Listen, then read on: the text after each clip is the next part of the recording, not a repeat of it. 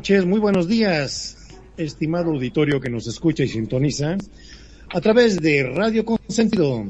Es todo un placer estar al aire con ustedes con su programa preferido de cada martes, antes era viernes, ahora es cada martes, de cada martes de Cuscus en su emisión número 31. Y le damos la bienvenida, como siempre, a nuestros excelentes panelistas, sabios panelistas de Radio Consentido. Con ustedes presentándose, les dejo para que se presenten solos a Perfia Magnum. Adelante, amigos. Buenas tardes, noches, ¿cómo están? Le robé la palabra a Magnum, lo siento. Yo soy Perfidia Vela, ¿cómo están? Gustísimo estar aquí de nuevo en el Cuscus para hablar de temas, de temas que hoy sí van a dar Cuscus, hay cosas terribles en el tema de hoy que dan más miedo que las apariciones. Pero bueno, para mí un placer, Preto, que nos tengas en este, en este tu programa. Muchas gracias, Magnum, buenas tardes. Muy, pero muy buenas noches, mi estimada Perfi Preto, como siempre un gusto y un placer estar en este programa en la cual te soy sincero, me asusta, pero me gusta mucho. Porque todo lo que es paranormal, todo lo que tiene que ver con estas cosas así, ay, me eh, despierta mucho mi curiosidad. Esa es la verdad. Muy bien. Muy, muy muchas bien. gracias, muchas gracias y bienvenidos, amigos, nuestros panelistas de lujo, con toda su experiencia y con todos sus estudios que nos aportan siempre, no granito, granote de arena, de arena para llevar a cabo este buen programa. Bueno, y ya tomando tema, vamos a comunicarles que esta noche, tarde y día, vamos a tener un tema muy extenso, muy bonito, con muchos recovecos que hay que explorar, que son los ritos ancestrales. ¿Sí? Vamos a empezar por la definición de lo que es este un ritual. Vamos a explicar que es una secuencia de actividades que implican gestos, palabras, acciones u objetos realizados según una secuencia esta- establecida principalmente por su valor simbólico. Los rituales pueden ser prescritos por las tradiciones de una comunidad, incluyendo una comunidad religiosa. Los, los rituales se caracterizan, aunque no se definen, por el formalismo, el tradicionalismo, la invariabilidad, el gobierno de las reglas, el simbolismo sacro y la actuación. Esta es la división, definición general que tenemos de lo que es un ritual. ¿Sí? Eh, los rituales son una característica de todas las sociedades, sociedades humanas conocidas. Incluye no solo los ritos de adoración y sacramentos de las religiones organizadas y cultos, sino también de los ritos de paso, los ritos de expiación, la purificación, los juramentos de fidelidad, las ceremonias de dedicación, las coronaciones, las tomas de posesión, presidenciales, los matrimonios, los funerales y otros. Incluso acciones muy comunes como el apre- apretón de manos y decir hola puede calificarse como un ritual. Dado la palabra perfil. Pues sí, ciertamente, ciertamente. Y sobre todo cuando inauguran estatuas, es un, todo un rito, ¿no? Todo un rito moderno para los políticos y todos los allegados. Pero lo interesante de los ritos es que tienen dos vertientes, una que es muy social y la que es muy personal. Eh, la parte social, como bien dice Preto, que es una serie de símbolos y de, y de formas que hay que seguir para alcanzar ya sea un nivel espiritual o un nivel de purificación o un nivel de introspección, de, de, de estar con uno mismo, también son una invitación a, la introspección, también son una invitación a purificarse, hay ritos que son borrón y cuenta nueva en las acciones de las personas, hay un montón de, de formas, sin embargo, lo interesante es que siempre han estado presentes. El ser humano es un ser de símbolos y pues obviamente con, con tanta carga simbólica, ¿cómo no íbamos a reflejarlo en nuestro día a día, no? Eh, finalmente lo que hacemos todo, casi todo lo que hacemos es parte de un ritual, incluso entrar a Second Life. Magnum, ¿qué opinas? Bueno, sí, este, hay, cuando decían el tema de los rituales y las cosas que uno hace, yo me acordaba un poco a como a servir la mesa. Viste que normalmente hay países que para servir la mesa es todo un ritual cómo colocan este, las servilletas, los cubiertos, la copa de qué lado tiene que ir, este, en fin, tiene todo un simbolismo y una serie de cosas que hay que llevar para la mesa, ¿no es cierto? Yo por lo pronto me quedo con la mesa que no hace nada, no convoca a nadie y lo único que convoca es una buena cena, por ejemplo. Pero qué tal dentro de los ritos de la mesa, uno muy clásico que es solamente pasar la sal tiene un montón de definiciones. Hay quien se la arroja a las espaldas y luego la da. Hay quien la pone enfrente sin darla de mano a mano, etcétera, para no pasar la sal, entendiéndose la sal como la mala, la mala fortuna o los malos deseos. ¿No es así, Preto? Ah, bueno, perdón, ¿eh? con respecto a eso yo sabía si se caía sal. Este, pasarla ah. así no, pero si se llegaba a caer, por ejemplo, si cuando se iba a poner se le caía el salero, se volcaba en la mesa, este, mi mamá lo que hacía agarraba y tiraba sal por el hombro derecho, creo, o el izquierdo, no me acuerdo, uno de los hombros era. Ajá. Ese también es un ritual. Bueno, vamos a seguir definiendo, así como vamos en la estructura del programa muy bien, ponemos, sentamos la base de un comentario y lo vamos desarrollando. Ok. Los rituales pueden tener múltiples objetivos, por ejemplo, la veneración de una deidad, como la adoración a Dios, ¿verdad? A través de la iglesia. El rechazo a una fuerza que se considera maligna o perjudicial, o simplemente recordatorios de momentos agradables, lo que acaban de decir de la tal, de la sal.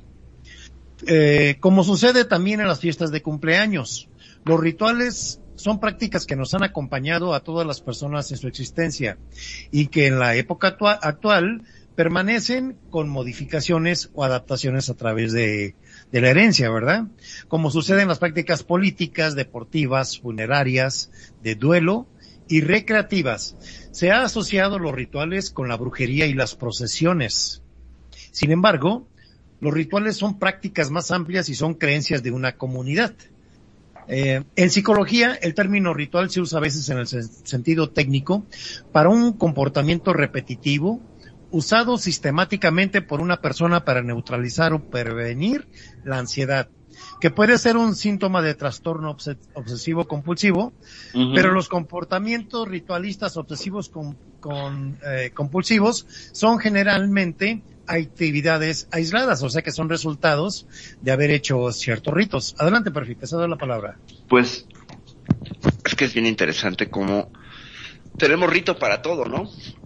hasta para levantarse. Hay personas que, el clásico, ¿no? Que cuidan que sea con el pie derecho a la hora de levantarse, que después de eso van y se toman un vaso de agua y una serie de pasos a seguir para prevenir cosas, ¿no?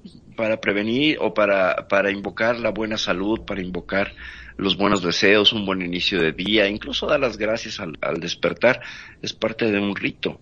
Entonces somos seres que claramente hemos dejado testimonio de nuestros ritos. Yo creo que los primeros y más importantes, incluso antes que las deidades, son los ritos mortuorios, los ritos de entierro, porque hemos encontrado en casi todas las, civilizaciones eh, cómo están acomodados los cuerpos a la hora de ser enterrados, que llevan una serie de adornos, una serie de utensilios, una serie de, de, talismanes, que son antes incluso de registros escritos de religiones. Y esto me parece interesantísimo porque primero estaría la idea de un más allá antes de un creador de ese más allá. No sé, tú, Preto, cómo lo veas. Eh, sí, en ese, en esa orden de lo que es este, los ritos funerarios, pues es un punto muy, muy diverso que podemos encontrar. En todo lo que ha sido la cadena ancestral de ritos, por decir, mesopotámicos, fenicios, egipcios, eh, tarahumaras aquí en México, este, hindúes, eh, vámonos allá a lo que dominas en Norteamérica, que es muy, muy interesante los hechos que se dieron ahí, este, de los ritos, este, de los antiguos indios, ¿verdad? Y probablemente, eh, eh, y probablemente también de ahí descendían los aztecas. Adelante, te cedo la palabra porque en esa área sí estás pero sí bien ducha.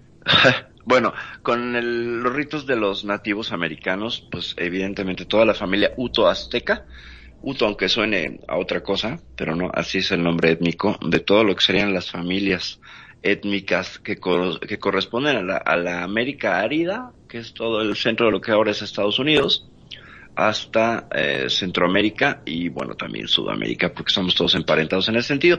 Y los ritos y las las formas que se conservan y que van pasando de generación en generación es muy muy interesante sobre todo la conciencia que tú puedes ver desde los navajos en, o los Dakota o los Lakota hasta los incas y los los nazcas como tienen esta idea, primero que nada, de un agradecimiento a la Madre Tierra, a la Pachamama. Y como hay una serie de ritos que van desde ofrendas, desde meterse al temazcal para recordar el útero materno que nos engendra y meterte al, centro de la tierra, simbólicamente, morir y renacer a través de, lo que la Madre Tierra te da, o en, en, con los incas, que lo que hacen es bien interesante, los, las ceremonias de los apus, que son los espíritus de las montañas. Ellos entierran comida, dulces, vino, etcétera, y hacen unas ofrendas para agradecer. Entonces, es una cultura que tiene una conciencia muy ecológica, mucho de conexión con la naturaleza. Hay una palabra que dijiste, Prefi, disculpa la interrupción, explíquele a la gente qué es un temazcal. Ah, el temazcal. El temazcal o los clásicos baños de sudor o los, o los, pues sí, los baños de sudor, eh, que se comparten casi en, en del norte de América a Centroamérica, que es una casa de sudor que se puede crear ya sea con pieles de animales y donde se calientan en el centro piedras de manera que no escape el calor ni el vapor y esto añadido a la cocción de las piedras eh, que no puede ser cualquier piedra, ni que ser piedras especiales que, le, permitan un calentamiento gradual y que mantengan el calor. Y tú puedes a través de estos paños de sudor rejuvenecer. Está, está comprobado científicamente que tu metabolismo se resetea simplemente por estar allí sudando, como el famoso baño turco, pero acá lo que tiene es que se le agregan hierbas medicinales entre ellas yo creo que se le agrega la famosa Juanita, y entonces se crea, se crea un ambiente, se está cantando allí dentro y se hace un, un, rito de paso. Entonces es, dependiendo de la cultura, el número de piedras, yo los que conozco son de 52 piedras, cuatro puertas cada puerta, son 13 piedras primero, se cierra, se calienta, se canta aproximadamente durante unos 10, 12 minutos, y luego vienen otras piedras y el calor va aumentando al grado que llegas a posar la frente en el piso buscando un poquito de aire fresco, pero con lo que te encuentras es con la, el lodo, ya incluso del sudor de todos ahí mezclado, y el, el, el, contacto con la madre tierra más directo no puede ser, y además estás en la oscuridad. Entonces es una cuestión simbólica, psicológica muy poderosa, una experiencia. ¿Podemos, podemos llamarle, podemos llamarle un rito de purificación? Es un rito de purificación, es un rito de paso y es un rito de constricción eh, para, para que tú encuentres cuestiones propias. A mí me ayudó muchísimo el, primer temazcal que completé a quemar, porque te invitan a que quemes tu pasado. Y entonces, en el momento de mayor calor, te hacen levantar la cara para que mires directamente las rocas que están al rojo vivo, emitiendo un calor bárbaro, aproximadamente son 60, 65 grados y sientes cómo te quema, te quema y como sales con un rostro nuevo, te supone que te hermanas con todos tus los participantes de Mascal que llegan a ser hasta 50 personas. Eh, y, finalmente pues hay, un, hay una cuestión de comunión bárbara y sí, de verdad es una ceremonia transformadora. Quien pueda acceder a un temazcal que lo haga, hay gran diferencia con el baño turco, donde hay mucha más luz, donde es una cuestión más higiénica, más de como de baño de vapor, pero ciertamente los baños de vapor, es un baño de vapor, eh, tienen beneficios bárbaros para la salud. De verdad que es una cosa que está hasta comprobado, medido y no sé por qué no se recomienda como algo dentro de la canasta básica de cuidado, del autocuidado de las personas. Deberíamos todos tener un temazcal en casa. ¿Cómo es? Adelante, mi estimado Magnum. Muy bueno, ¿eh? muy bueno ese. Sí, yo he ido, este, no a un temazcal, ¿no? Pero sí he ido eh, a un, creo que le llaman baño turco, donde Baño hay vapor. Sí, ¿Parecido? es algo, este, sí, renovador. Cuando vos salís de ahí, parece como que vas en el aire prácticamente, ¿no? Se siente muy bien uno, realmente. Pero, Sí. este, la verdad que, bueno, digamos que sin duda la muerte es un acontecimiento que podríamos decir ha inquietado al ser humano desde siempre, ¿no? Y justamente esa inquietud es la que ha promovido como recurso histórico fundamental para su aceptación y atenuación la celebración de rituales funerarios. Podríamos decir que en ellos, por el concurso de múltiples símbolos, se encuentran estrategias defensivas, cuya función esencial es la preservación del equilibrio individual y social de los miembros de una colectividad. Si bien es cierto que la muerte es el destino irremediable de todo individuo, una etapa en la existencia de todos los seres humanos que conforma el horizonte natural del ciclo vital, no menos cierto es que la amenaza de ser alcanzado por este destino atormenta y preocupa a todos por igual. En vista de este misterio que envuelve la palabra muerte, representa una existencia más allá de la tierra. O podríamos decir también que es el fin inevitable e irreversible de todo el ser. No se reconoce mucho de este fenómeno, pues solo se tiene experiencia ajena, por decirlo, ¿no? Sin embargo, la concepción ideológica que priva sobre cualquier noción es que la muerte es la nada, el límite, la no existencia ontológica, la eliminación de rasgos y anulación, desaparición de la vida y el devenir. Bueno, al amparo de esta apreciación se entiende entonces que la muerte, por dura que sea, representa un destino que no se puede evitar y que por lo tanto vulnera a todos los individuos dados los sentimientos de negación que trae consigo, ya sea de ira, abandono e impotencia, desesperación y sobre todo angustia. No resulta nada fácil aceptar la muerte en vista de que en la sociedad y sobre todo la occidental, hay gran apego a una cultura de la vida, que se destruye con la existencia justamente de este fenómeno. Este, bueno, y para tratar de comprender justamente este misterio, se elaboran complejos sistemas simbólicos que no son otros que los famosos rituales funerarios. ¿No es así, Perfil?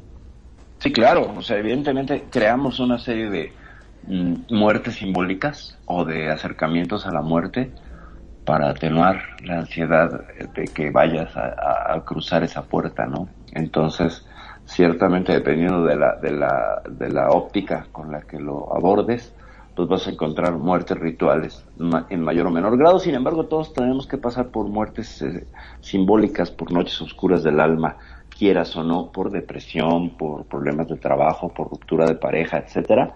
Y eso es una muerte eh, simbólica y, y sentida, porque hay un dolor impresionante y una pérdida de sentido, pues, de la vida. Inclusive también en el sexo, cuando ya alcanzamos el orgasmo, está esta famosa idea del appetit mort, ¿no? de, la, de la muerte chiquita, que se siente cuando tienes el orgasmo, por un instante pierdes conciencia, por un instante hay un blackout, que dicen que es la muerte. Ahora me muerte. quedé pensando, ¿no? Justamente en esto, la petit mort. ¿Por qué la muerte chiquita? ¿Chiquita a qué viene? Al... Chiquita porque se siente... Ajá, no, no, ajá. no tiene que ver con el tamaño del Ah, no, sexual, ah. no, no, no, es una muerte pequeña, una, una, una, una muerte en, en pequeño. Ni No. tan Ah. muerto, ni tan muerto Magnum. Exacto, Claro. entonces hay, hay una suerte de experimentación. Eh, es tanto el gozo que y ya lo vimos en el programa anterior de la vida eh, después de la, de la muerte, como este sentimiento de gozo pues se encuentra en muchos, en muchos testimonios y ya lo hemos podido incluso medir a nivel neurociencias, ¿no? Como si el cerebro, el cerebro se, se activa por última vez y suelta un montón de, de sustancias que son benéficas, pues entre ellas endorfinas y el famoso DMT, ¿no? La, la dimetiltriptamina, que lo que hace es, pues, es eh, conectarte con la fuente, ¿no? De nuevo vuelves al, al, al, al origen y es una cosa bárbara. Pero ah, bueno, con razón. Yo me había asustado porque cuando me venía con la Petit Mort, ¿qué Petit Mort, infeliz? La Gran Mort tengo yo. Dije, no, pero era otra cosa, perdón. No, no, no. Eh, lo No, lo agarré por otro lado. Me equivoqué, sí, me equivoqué. ¿No ves que Mango se la la- pasa muriendo muchas veces? Exacto, exacto. hay, hay, hay que ver cómo muere uno, depende. Bueno, también. Bueno, es Bueno, forma de experimentar, muchacho. Sí, sí, sí. Eh, sí, bueno. Ok, vamos a conceptualizar lo que es un rito. Venga. ¿sí? Un rito es una ceremonia que se realiza de manera rígida y reiterada, es decir, siempre de la misma manera, aunque en años o periodos de tiempo distintos, y que tiene fines conmemorativos, religiosos, simbólicos o sociopolíticos. Generalmente, los ritos se inscriben y son dictados, por ejemplo, por una iglesia o por alguna tradición religiosa específica. Eh, los ritos pueden ser consistir en, en la expresión de un contenido simbólico o narrativo, usualmente de origen mitológico o religioso, según como lo dicte la tradición. Puede llevarse a cabo a través de distintas secciones rituales en el marco de festividades, celebraciones o días específicos, y a menudo de la mano de sacerdotes o personas investidas de cierta autoridad social o mística. Eh. Algunos antropólogos lo han definido como una práctica relativa a las cosas sagradas, ya que pueden servir para afianzar en la sociedad ciertos tabúes o ciertas ideas de lo trascendente y lo puro.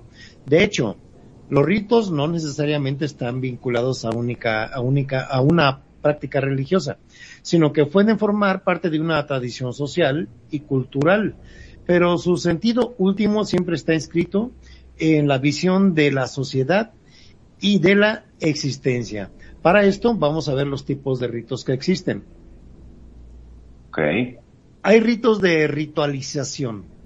Son aquellos que vinculan la existencia biológica del individuo, individuo con el medio ambiente, por ejemplo los wiccas, Ajá. de manera tal que facilitan la conexión entre individuos y establecen las pautas de juego para la existencia en comunidad. No son exclusivas de los seres humanos. Los animales también poseen ritos de aparamiento. Por ejemplo, el que se lleva a cabo para convencer a la hembra para permitir al coito y la reproducción. Algunos animales hacen un rito específico para esto, ¿verdad? Bueno, ese es un rito de ritualización. Vamos al rito de decoro. Son aquellos que definen un protocolo entre dos individuos humanos, estableciendo de modo correcto o respetuoso la manera de interrelacionarse, ya que norman o moldean la interacción. En esto se incluyen fórmulas lingüísticas, corporales y espaciales, como por ejemplo, eh, al dar a conocer a alguien, a saludarlo con un beso en la mejilla, o eh, cuando se tiene ya la debida confianza, ¿verdad? Claro. Bueno, pasamos a la rito de ceremonia. Las ceremonias son eventos a gran escala eh, vinculados con la organización de poder, como la iglesia o instituciones políticas, en las que siempre actúa un líder oficiante. Abarcan, por lo tanto, a un grupo de personas que sirven para afianzar los lazos comunes o conducirlas hacia un mismo objetivo trascendente. Ok, pasamos al rito de magia. Como su nombre lo sugiere, se trata de ri- ritos pragmáticos con su supuestos fines de útiles o ya sea que se lleven a cabo con la esperanza de satisfacer un deseo. En este tipo de ritos es en los que pensamos cuando vamos a las ceremonias de brujería o de adivinación o cuando rezamos a Dios para que nos salve de algún peligro. También es una magia que puede hacer Dios, ¿verdad? Cuando estamos este, y lo invocamos, es un rito. Muy bien, existen ritos de celebración. Estos ritos eh, rompen abierta o discretamente con la formalidad de las ceremonias y que tienen como propósito el festejo, la vinculación entre los asistentes y la construcción de un sentido común de la existencia. Por ejemplo, los carnavales, los cumpleaños, las fiestas de fin de año son ejemplos de ello. ¿Sí? y pasamos por último a los ritos de liturgia. Son los más complejos de los ritos cuando ocurren entre gente que siente el impulso de conectarse con lo divino o sea, de satisfacer una necesidad cósmica. Ello tiene que ver con la conciencia espiritual, es decir, no tiene ningún fin práctico e inmediato, sino simplemente el sentido de conexión con algo mayor que nos dota de la vida de sentido. Con este cierro las definiciones. Adelante, Perfi, ¿qué te parecieron? Pues mira, qué interesante. Ahora ya puedo ir acomodando los ritos según según su denominación. No me lo sabía yo que había tanta tanta eh, casilla para, para los ritos. Y, y, faltó una, faltó la de Juay de Rito. Un saludo al teacher. Ok. ¿Sí te acuerdas? Sí, sí, sí. Sí capto el chiste. Pero ese es otro tema. Adelante. Ciertamente. El, el asunto con, con, con, es que se va complejizando, ¿no? ¿Cómo se va complejizando? Desde el asunto del decoro, que es muy interesante, como tenemos ritos hasta de pudor, ¿no? Como, como, por ejemplo, el traer ropa es un rito. El estar vestidos es un rito. No, no tenemos necesidad de estar vestidos en realidad, pero ya es una necesidad eh, creada socialmente que incluso te da cierto estatus, ¿no? Te da una connotación de lectura. Somos seres que nos volvemos de alguna manera mm, textos. Eh, dentro de la textualidad lo que hacemos es leer al otro y leer sus símbolos. entonces la ropa se vuelve cierta ortografía visual que sabrás tú llevar bien o mal para que el otro te lea y te entienda. Entonces, eh, a mí todo el asunto de la textualidad, hipertextualidad, etcétera, me, me interesa muchísimo, porque es como nos vamos a, a, a, poner los puntos y las comas sobre nuestro propio cuerpo para decir algo, para hacer una declaración simbólica y por tanto ritual. Entonces, es, a mí, para mí me parece súper interesante que incluso hasta el asunto litúrgico que a veces la gente no entiende, pero va, ¿no? o sea, que no, tiene la menor idea, pero asiste. Que tiene, o que tiene una idea muy ligera y ahí está presente eh, llevando el rito, ¿no? Tal es el caso, por ejemplo, del Día de Muertos aquí en México, que mucha gente eh, igual desconoce los orígenes y, el significado, etcétera, y se quedan con una parte como muy superficial, sin ahondar en, en, el, en el rito tal cual, ¿no? No sé ahí cómo lo veas tú, querido Preto. Muy bien, eh, cedo la palabra a Magnum. Bueno, eh, efectivamente, como dicen, es cierto, mientras eh, lo estabas comentando, estaba haciendo un poquito de memoria, y en verdad eh, los seres humanos de por sí vivimos constantemente haciendo ritos, desde que nos acostamos, desde que nos levantamos, viste, voy a llegar de trabajar, este, normalmente que haces, llegás con la ropa de trabajo, te pegas, te cambiás, te pegas un baño, este, el momento de la cena ya este, pone la mesa, o sea, son todos distintos ritos, o cuando te levantás, ¿qué haces? Te pegas un baño, te afeitás, o sea, te cambiás. Constantemente uno va haciendo ritos sin eh, llamarlos de esa forma, ¿no es cierto? Porque claro, eh, no los tenemos. No lo tenemos, este, simplemente lo hacemos y punto. Y si vos empezás a comparar todos tus días, te das cuenta que en forma consecutiva haces muchas cosas que son similares. Sí, sí, sí. Estamos llenos de rituales todo el día, todo el tiempo. Todo el tiempo. Sí. Y hay cosas que no se entienden. Por ejemplo, cuando yo era chico y la primera vez que me llevaron a la iglesia, te voy a ser franco, yo este, perdón por si alguien me escucha va a decir este, esta persona este, es un anticristo. Pero fue la primera vez, claro, que entré a la iglesia, me pegué un julepe, nunca había visto una cosa tan grande, tan enorme, con esas este, miradas que tienen los santos, las vírgenes y todo, que te miran así como, viste, como que me asustaba. decían, tú fuiste. Claro, era como que me sentía como que era la cueva del terror. Discúlpenme, muchos van a decir, este, ¿qué está hablando? Pero yo era chico y la verdad me dio mucho miedo entrar en mi iglesia. Y aparte cuando empezaban todos, que hablan y que rezan, y hay muchos que lloran y que gritan. Yo tenía un julepe, parecía que era un fantasma. Este, sí, no, no, no, yo la verdad que sinceramente no entendía. Eh, aparte, cuando el padre empezó a hablar y hablaba y todos le decían, viste, que le contestan, yo no entendía nada. Yo te juro que no veía la hora de salir corriendo de ahí. Y miraba constantemente los santos y miraba todo ese lugar. Para un chico, te digo sinceramente, no era absolutamente nada. No, nada agradable. nada agradable te comparto algo, yo no podía entrar a las iglesias como hasta los 14, 15 años. Me daban vértigo, invertido, decía yo. Sentía que eran tan altas que una fuerza me iba a jalar hacia el techo y me iba a soltar. Eso me daba, entonces no podía entrar, o sentía que se me caía el techo encima. Y entonces no había, entré una vez, me traumé con ello y luego ya mi madre me jalaba y yo no, como si estuviera poseída. y no podía entrar hasta que finalmente pues decidí abordar el, el, el, asunto del vértigo y me paré en, un lugar muy alto que es acá el Palacio de Bellas Artes, justo abajo de la cúpula, que son como 60 metros, a, fijar la mirada y con todos los mareos que sentía y con todo el vértigo y todo el, y ahí se me quitó.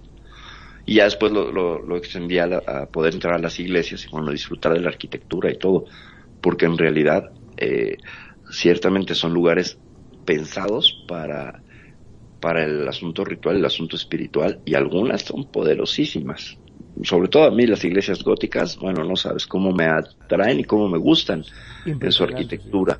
y en lo, que está fabuloso, ¿no? Fabulosa, realmente fabulosa. Pero sí, no eras el único niño traumado con, con entrar a las iglesias. No sé si, si Preto nos puede compartir algo similar. Eh, bueno, mm, aquí vamos a hacer un paréntesis para terminar la primera parte de la, de la definición. Nos echó los dos, me parece. ¿eh? Preto nos echó los dos porque dijo, estos dos son dos diabólicos. dijo, vamos a cambiar de tema. Es que estoy este, mandándole aquí un, este, un mensaje en Second Life a un exorcista que conozco que venga urgentemente a Radio, Radio Consentido.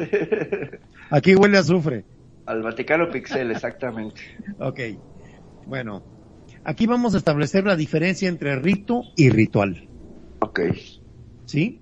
Aunque en ciertos ámbitos generalmente informales o coloquiales, eh, suele emplearse eh, la palabra rito y ritual como sinónimos que realmente no significan lo mismo. En un sentido estricto, el término rito viene del latín ritus, con que los romanos nombraban las ceremonias religiosas. Se refiere, se refiere a tradiciones que se reiteran de manera rígida en un sistema simbólico o religioso. Por su parte, ritual es todo aquello referente al rito, que viene del latín ritualis, traducido como relativo a actividades religiosas.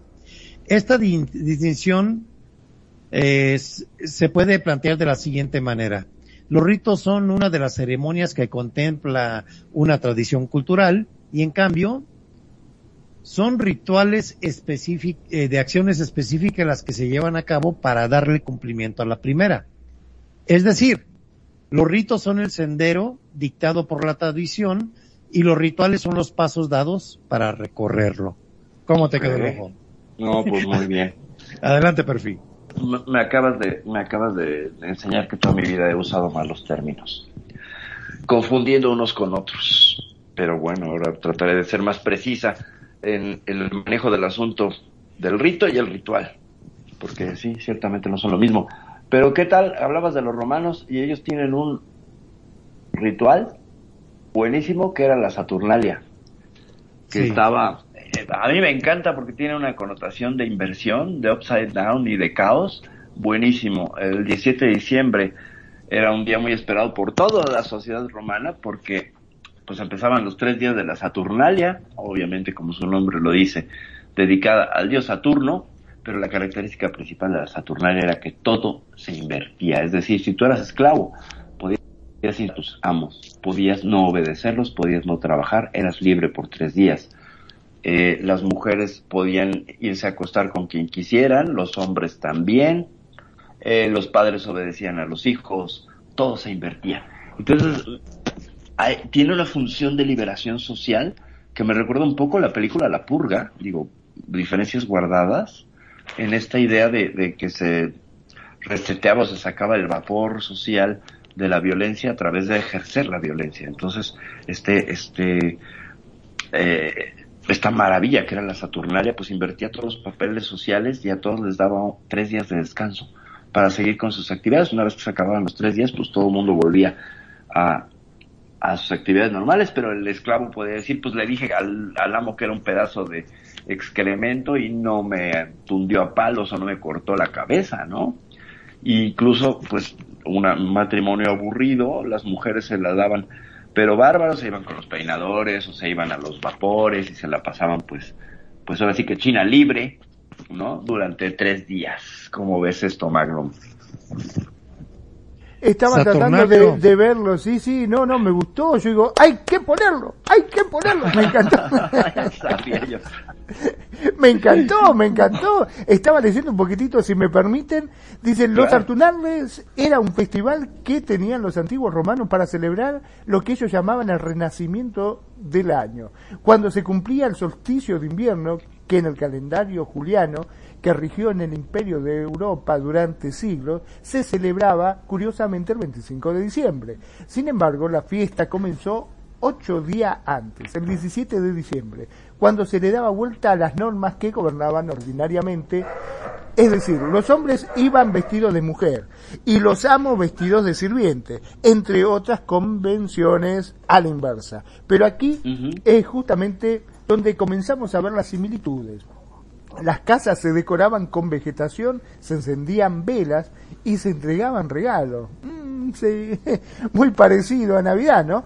Dice, esta Eh. celebración se hacía en honor al dios Saturno, por eso el nombre, y se caracterizó siempre por la relajación del orden social y por una atmósfera de carnaval.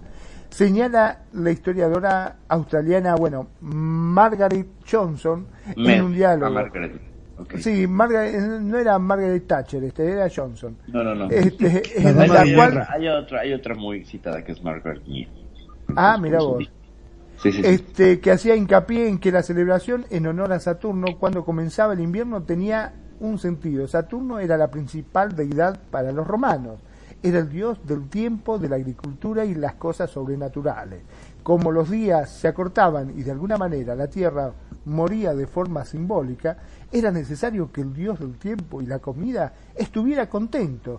Señor, está buenísimo, está muy bueno. Y como parte de esta ¿no? tradición, claro, Y de congraciarse con con el el más allá. solsticio de invierno, ¿eh? Ajá. claro. Sí, sí, sí. Era hasta un, este, una estación este, ya marcada por el solsticio. Pero Magnum tenía todavía cosas que decir, Magnum, por favor. Sí, Adelante, sí, Magnum. este, bueno, sí, dice, como parte de esta tradición de congraciarse con el más allá y con los demás, se introdujeron los regalos. Dice, como parte de la fiesta, los romanos intercambiaban regalos, velas, pantuflas de lana, gorros y hasta calcetines, y lo hacían entre familia, mientras los esclavos también disfrutaban de su tiempo libre. Pero la historia señala que además del festival de las Saturnalas, los romanos tenían otra celebración, la del nacimiento del sol invicto o no conquistado, que se celebraba cada 25 de diciembre de acuerdo con varios documentos de la época romana. Ya vos, bueno, continúa, pero está muy bueno, realmente deberíamos bueno, volverlo a colocar en una cosa así. Claro, los la famosa purga. Los- como la purga, los políticos se vestían de colores llamativos, se ponían un, un cono en la cabeza que indicaba que eran tontos. ¿Sabes? claro. Y, y la gente les grita, sí, imagínate ese acto de honestidad, o sea, ahí sí es como cuando dices, pues muy atrasados no estaban, cuánta sabiduría y cuánta, cuánto bien social hacía esta, este, este ritual, porque permitía que todo el mundo tuviera su espacio de expresión sin castigo social, sin, sin los castigos que existían, y todo el mundo se relajaba tres días verdaderamente, o sea, imagínate, tú imagínate siendo un esclavo con una vida sumamente eh, exigente, donde puedas incluso no solo holgazanear, sino decirle de todo al, al, al amo, ¿sabes? Qué interesante, no, a mí me parece. No me, puedo, no me puedo imaginar a Magnum vestido de lo comía con su abanico cantando guau. Olvídate. ¿Sabes qué, ¿Sabes qué se gritaba? ¿Saben qué se gritaba en las Saturnalias? Sobre todo al, al, a los políticos les gritaban ¡Eo, Saturnalia! Y era, era el grito para, para que todos estuvieran conscientes de que ese político estaba cumpliendo con la, con el, con el ritual, con el, con la tradición. Y, entonces, y si no, los, se los exigían gritándole Eo Saturnalia. Entonces, yo creo que hay que hacerlo nuestro grito de guerra porque está buenísimo, está buenísimo. Imagínense en Second Life todos los papeles cambiados, estaría interesante. estaría bien hacer un programa de la Saturnalia, ¿eh? De todo lo que involucra. Sí, sí. Porque sí es muy, este, muy amplio ese, ese tema, ¿verdad? En diciembre, ¿qué te parece? En diciembre, sí, no además del 17 al 23 lo armamos. Ándale, hacemos nuestra propia Saturnalia Pixel. Y lo quiero ver a Preto de mujer. Cosa difícil. Yo soy el referee, señor. De asistente, no, Preto tendría que ir de asistente de, disco. Como es DJ, Ajá, tendría que ser lo contrario, ¿no? Sí, me, me, voy de, ¿cómo se llama? Como era Patri eh, Baldwin, de hostes. Ándale, de hostes, exactamente. Ándale, sí funcionaría. Sí, está bueno, está bueno. Y hay otras ceremonias, pues bueno, igual de interesantes también dentro de lo que, todo lo que es el Ramadán y el Yom Kippur dentro de las dos otras eh, religiones importantísimas en este mundo, que serían los musulmanes y los judíos, y son ceremonias de constricción, básicamente las dos son renovaciones, no sociales, sino personales.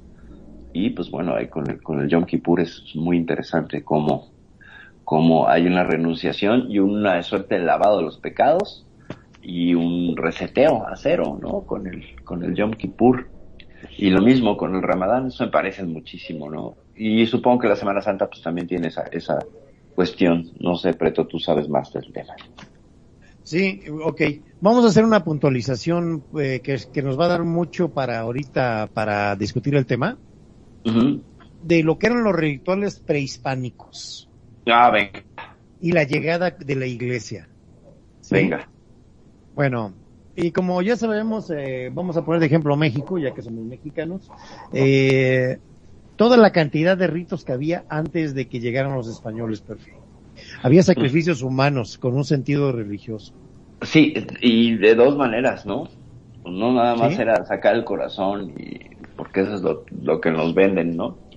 Sí. También estaba todo el ritual al dios Sitecutli, que era este dios como del fuego y que cada 52 años que se cumplía el fuego nuevo, pues bueno, dicen, dicen a los, según los estudiosos de los códigos, que la gente se inmolaba voluntariamente. Después de hacerse una serie de cortes, se atravesaban la lengua con obsidiana, se punzaban con las, con las púas del maguey las orejas, que eso también era casi un castigo tradicional entre padres e hijos este, aztecas, era como una suerte de, reprimenda por no hacer la tarea, y les hacían punciones con, estas, eh, con estas púas que son pues, bárbaras, y bueno, pues estaba este asunto de, inmolarse, pero también había quien lo inmolaban ritual, eh, ritualmente y le abrían el corazón, en el pecho le abrían un hueco y ahí le prendían el fuego sagrado y de ahí salía el fuego para todo el imperio azteca.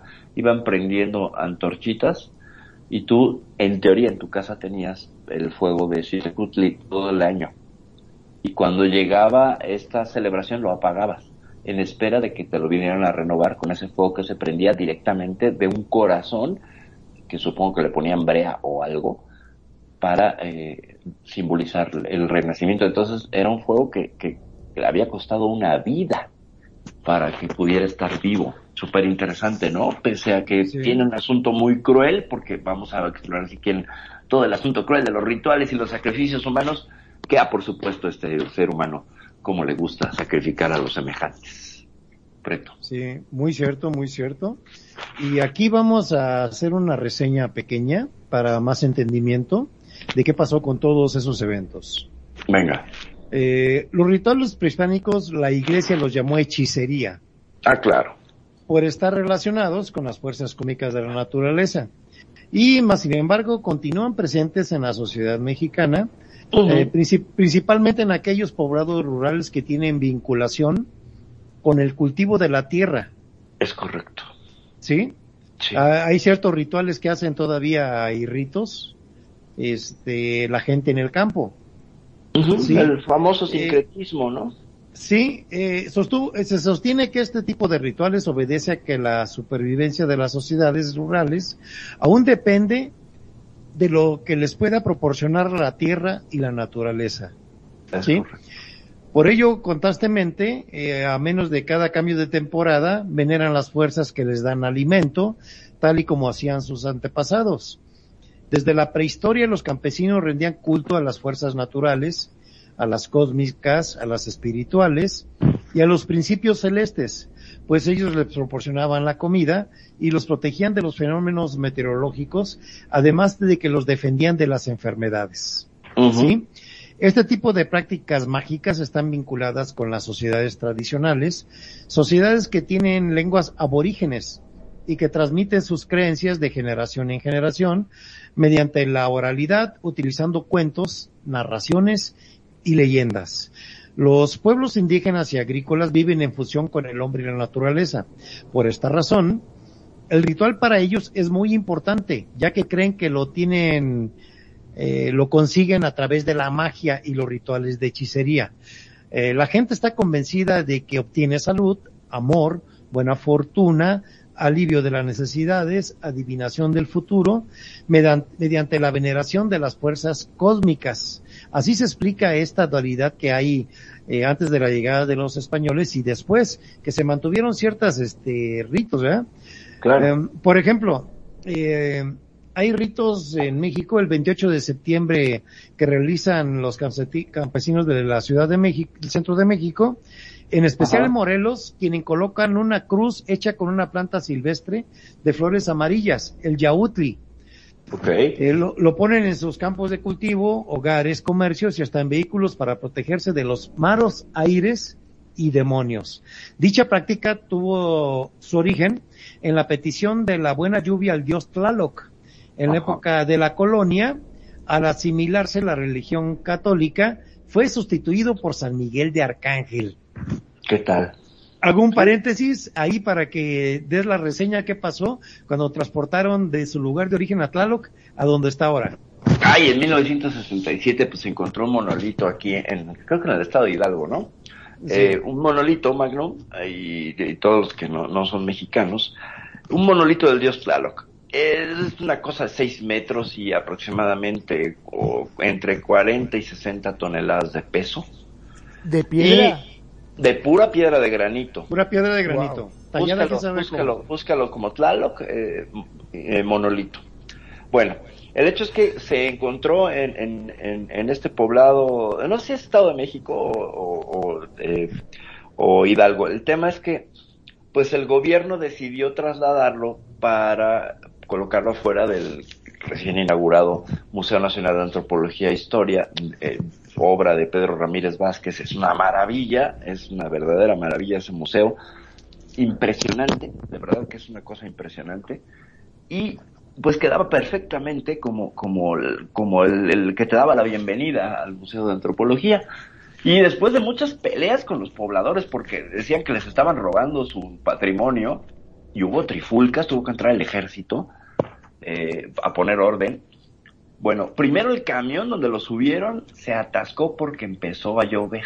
Dios, claro que es el dios de la lluvia. Esa parte es la buena. Y esta parte es la impresionante, Magnum, porque si es el dios de la lluvia, todo el camino de este poblado a la Ciudad de México cayó una tormenta Una que tromba. Nunca, nunca había sido registrada en la Ciudad de México, no había las condiciones meteorológicas y llovió con una potencia como si el dios estuviera enojado y no quisiera que lo movieran.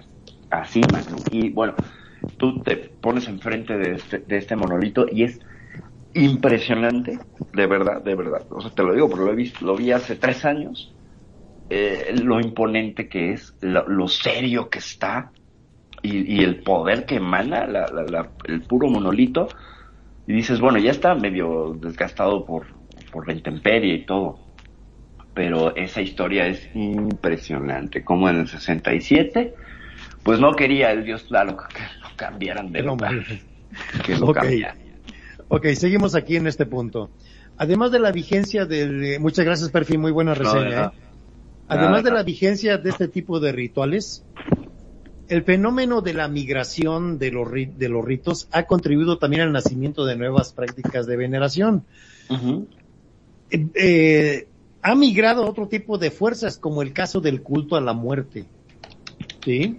Ok. El, na- el nacimiento de estos nuevos rituales en las ciudades donde llega la gente que migra de sus localidades se debe a las necesidades propias de las sociedades urbanas.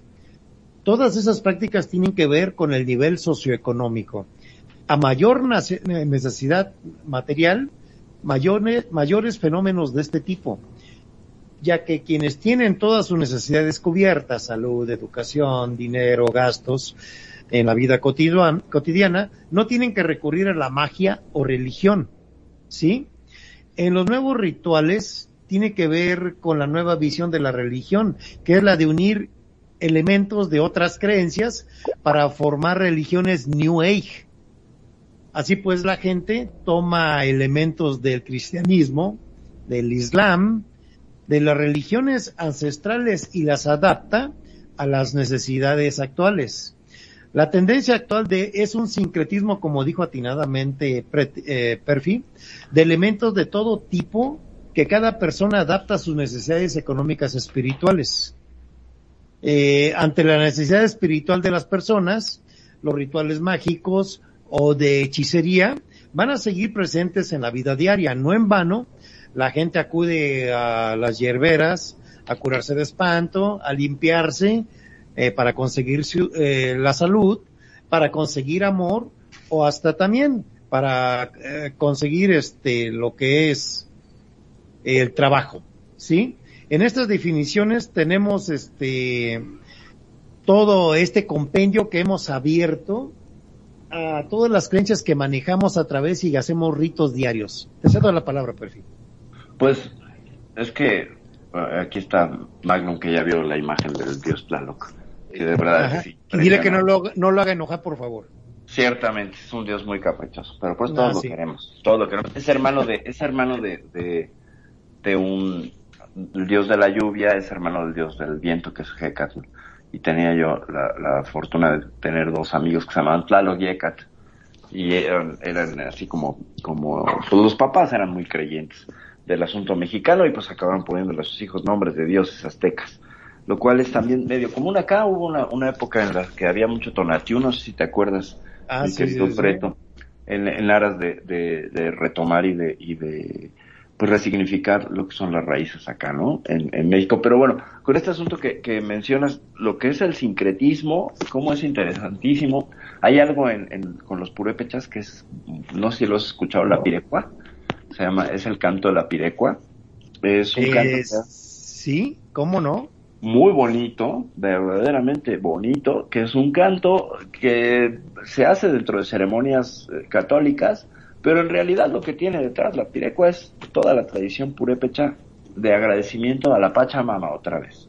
¿No? Volvemos a encontrar una y otra vez como hay en, al menos en, en lo que son las culturas mesoamericanas o de, o de la Nahuacali, como hay una, una un retomar esta conexión a, a la naturaleza y este agradecimiento a una madre naturaleza tan abstracta que ni siquiera es una diosa. Eso es lo interesante porque no hay una diosa a la naturaleza, por ejemplo, dentro de la cultura azteca, pero sí está el concepto de la naturaleza. Y esto es muy Bueno. interesante. Dale.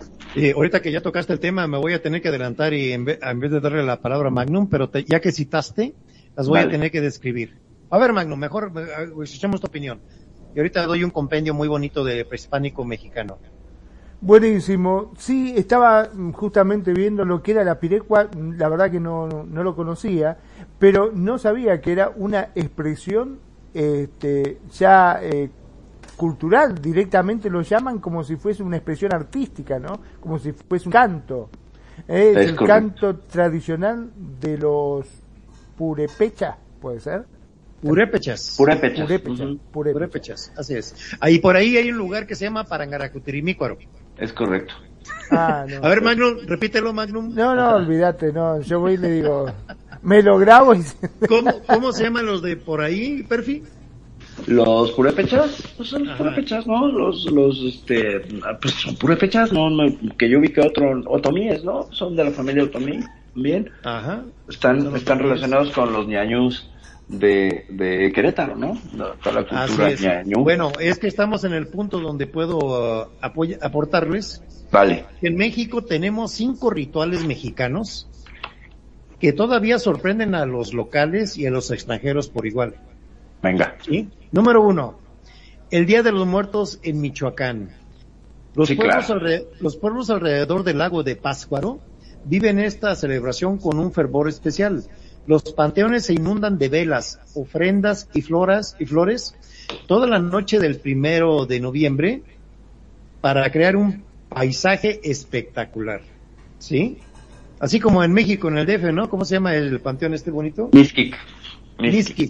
Una Ajá. cosa impresionante que ni parece un panteón, ¿verdad? Parece un, ¿cómo te diré? Como Mar de velas. Es un mar de velas. Sí, es algo impresionante. Es una cosa tan mística. Sí.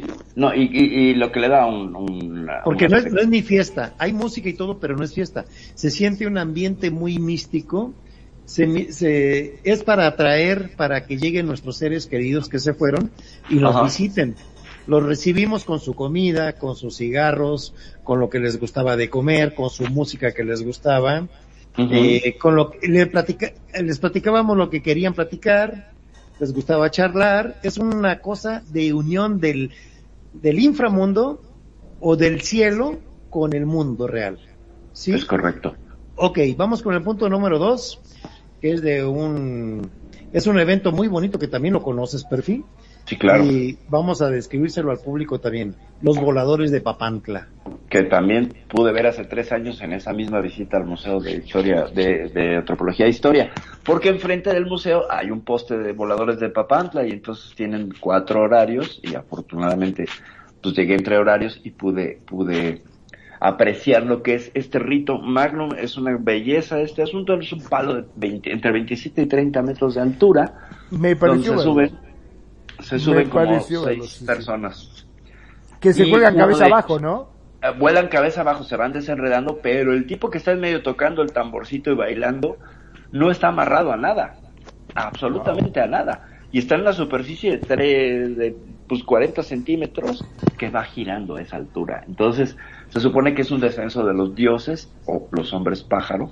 Es impresionante, de verdad que te quedas con el corazón en la boca por cómo empieza todo. Primero cómo van subiendo y luego que empiezan a amarrarse y todo y se empiezan a soltar. Y tiene que ser todo tan coordinado porque si no tiran al tipo de, de este del, de la, del que está bailando, que por cierto hace, hace, un, hace un tiempo se cayó uno de, de, de, de ahí de ese poste.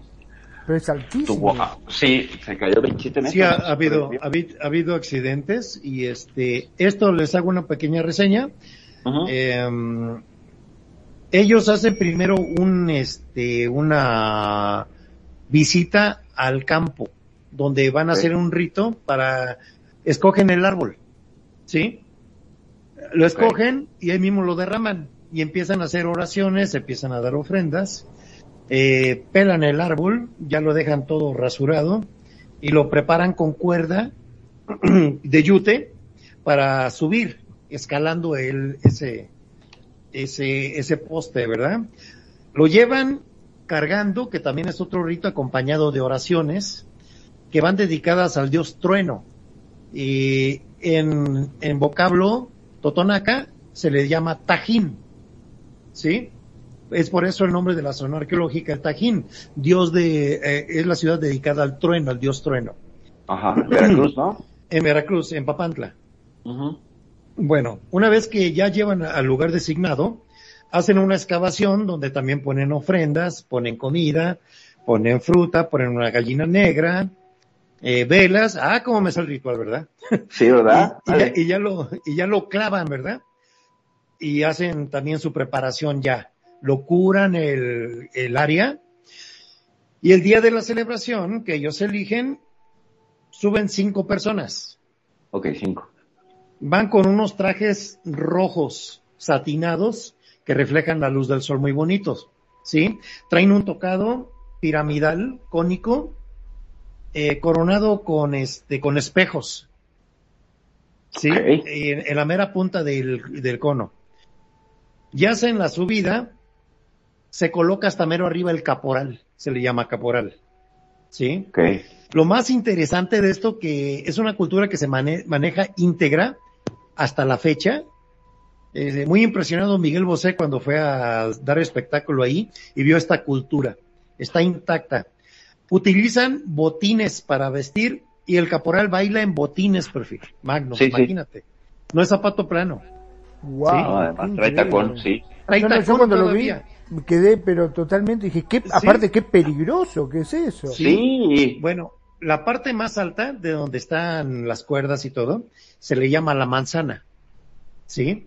Hacen, y eh, para esto, el caporal trae un tamborcito chiquitito y una flauta chiquitita.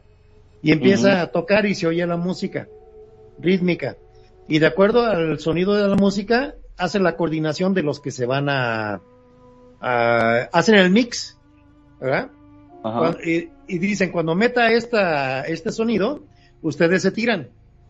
Está primero sentado el caporal, empieza a girar, ya los cuatro van de cabeza, desenredándose la- las cuerdas, y ya cuando van a un cuarto de ya la desenredada, se para el caporal y empieza a hacer el baile de invocación del dios trueno.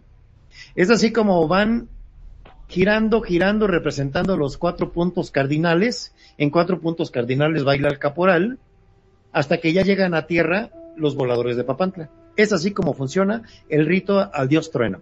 ¿Qué les parece? Imagínate, no, impresionante. Imagínate estar girando a esa altura y no marearte para no caerte. No, Y pues luego para- el para tipo de arriba, el tipo de Sí. arriba, perdón, ¿no? Que interrumpa, pero eh, ¿saben lo Sí. que se mueve ese poste?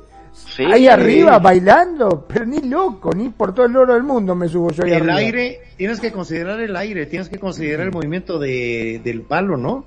O sea, Claro. todo, todo, todo, todo. Y luego se hizo un festival que ahorita ya se está retomando ahí en el Tajín. Fue internacional, una de música, artistas renombrados, internacionales, y trajeron al tipo que hizo el espectáculo multimedia de Jean-Michel Jarre, francés. Ok, ok. ¿verdad? Hizo un espectáculo hermoso, lo pueden ver en, se los recomiendo amigos que nos escuchan, que busquen el Festival Tajín Multimedia, una espectáculo, una maravilla, que en serio que uno se siente orgulloso de ser mexicano. No, y de ser, de ser americano, porque pues es que finalmente es una tradición de todos nosotros, ¿no? De todo, de todo, De sí. todos Es nosotros. un rito prehispánico que se salvó porque este, esa cultura no la descubrió Hernán Cortés cuando llegó, pasó muy cerca, pero no la descubrió. Si no, también los mata. Sí, si no también se los llevan. Afortunadamente, ¿no? Afortunadamente eh, sobrevivió a, a la conquista y por eso mantiene tanta pureza, ¿no? Eh, sí, sí, está intacto. De ahí viene, hay muchas cosas que todavía se pueden comprar en Papantla. Ajá, Este, fue la capital mundial de la vainilla, fíjate. de la vainilla muchos años. La vainilla, vainilla más pura a nivel mundial era de Papantla. Luego se empezaron a llevar los granos, la sembraron en Madagascar. También ya hay una, unas silvestres allá en Ecuador, en varias partes. Este, pero tiene su- la ciudad que perfuma al mundo es conocida así, Papantla por su vainilla, de una pureza muy alta, eh, de la cual es muy cara y de ahí se derivan los grandes perfumes franceses. Fíjate, no me extrañaría que la vainilla también tuviera propiedades enteógenas. ¿eh? Eh, sí, sí, pureza. como el cacao, no me sorprendería. El cacao también, el, lo que es el cacao y la vainilla, son aportes que hizo eh, México al mundo. Sí, claro. ¿sí? Sí, sí, Fue lo sí. primero que llegó a Europa también, el El cacao. el chocolate. chocolate. Exacto, en el vocablo. ¿Cómo no?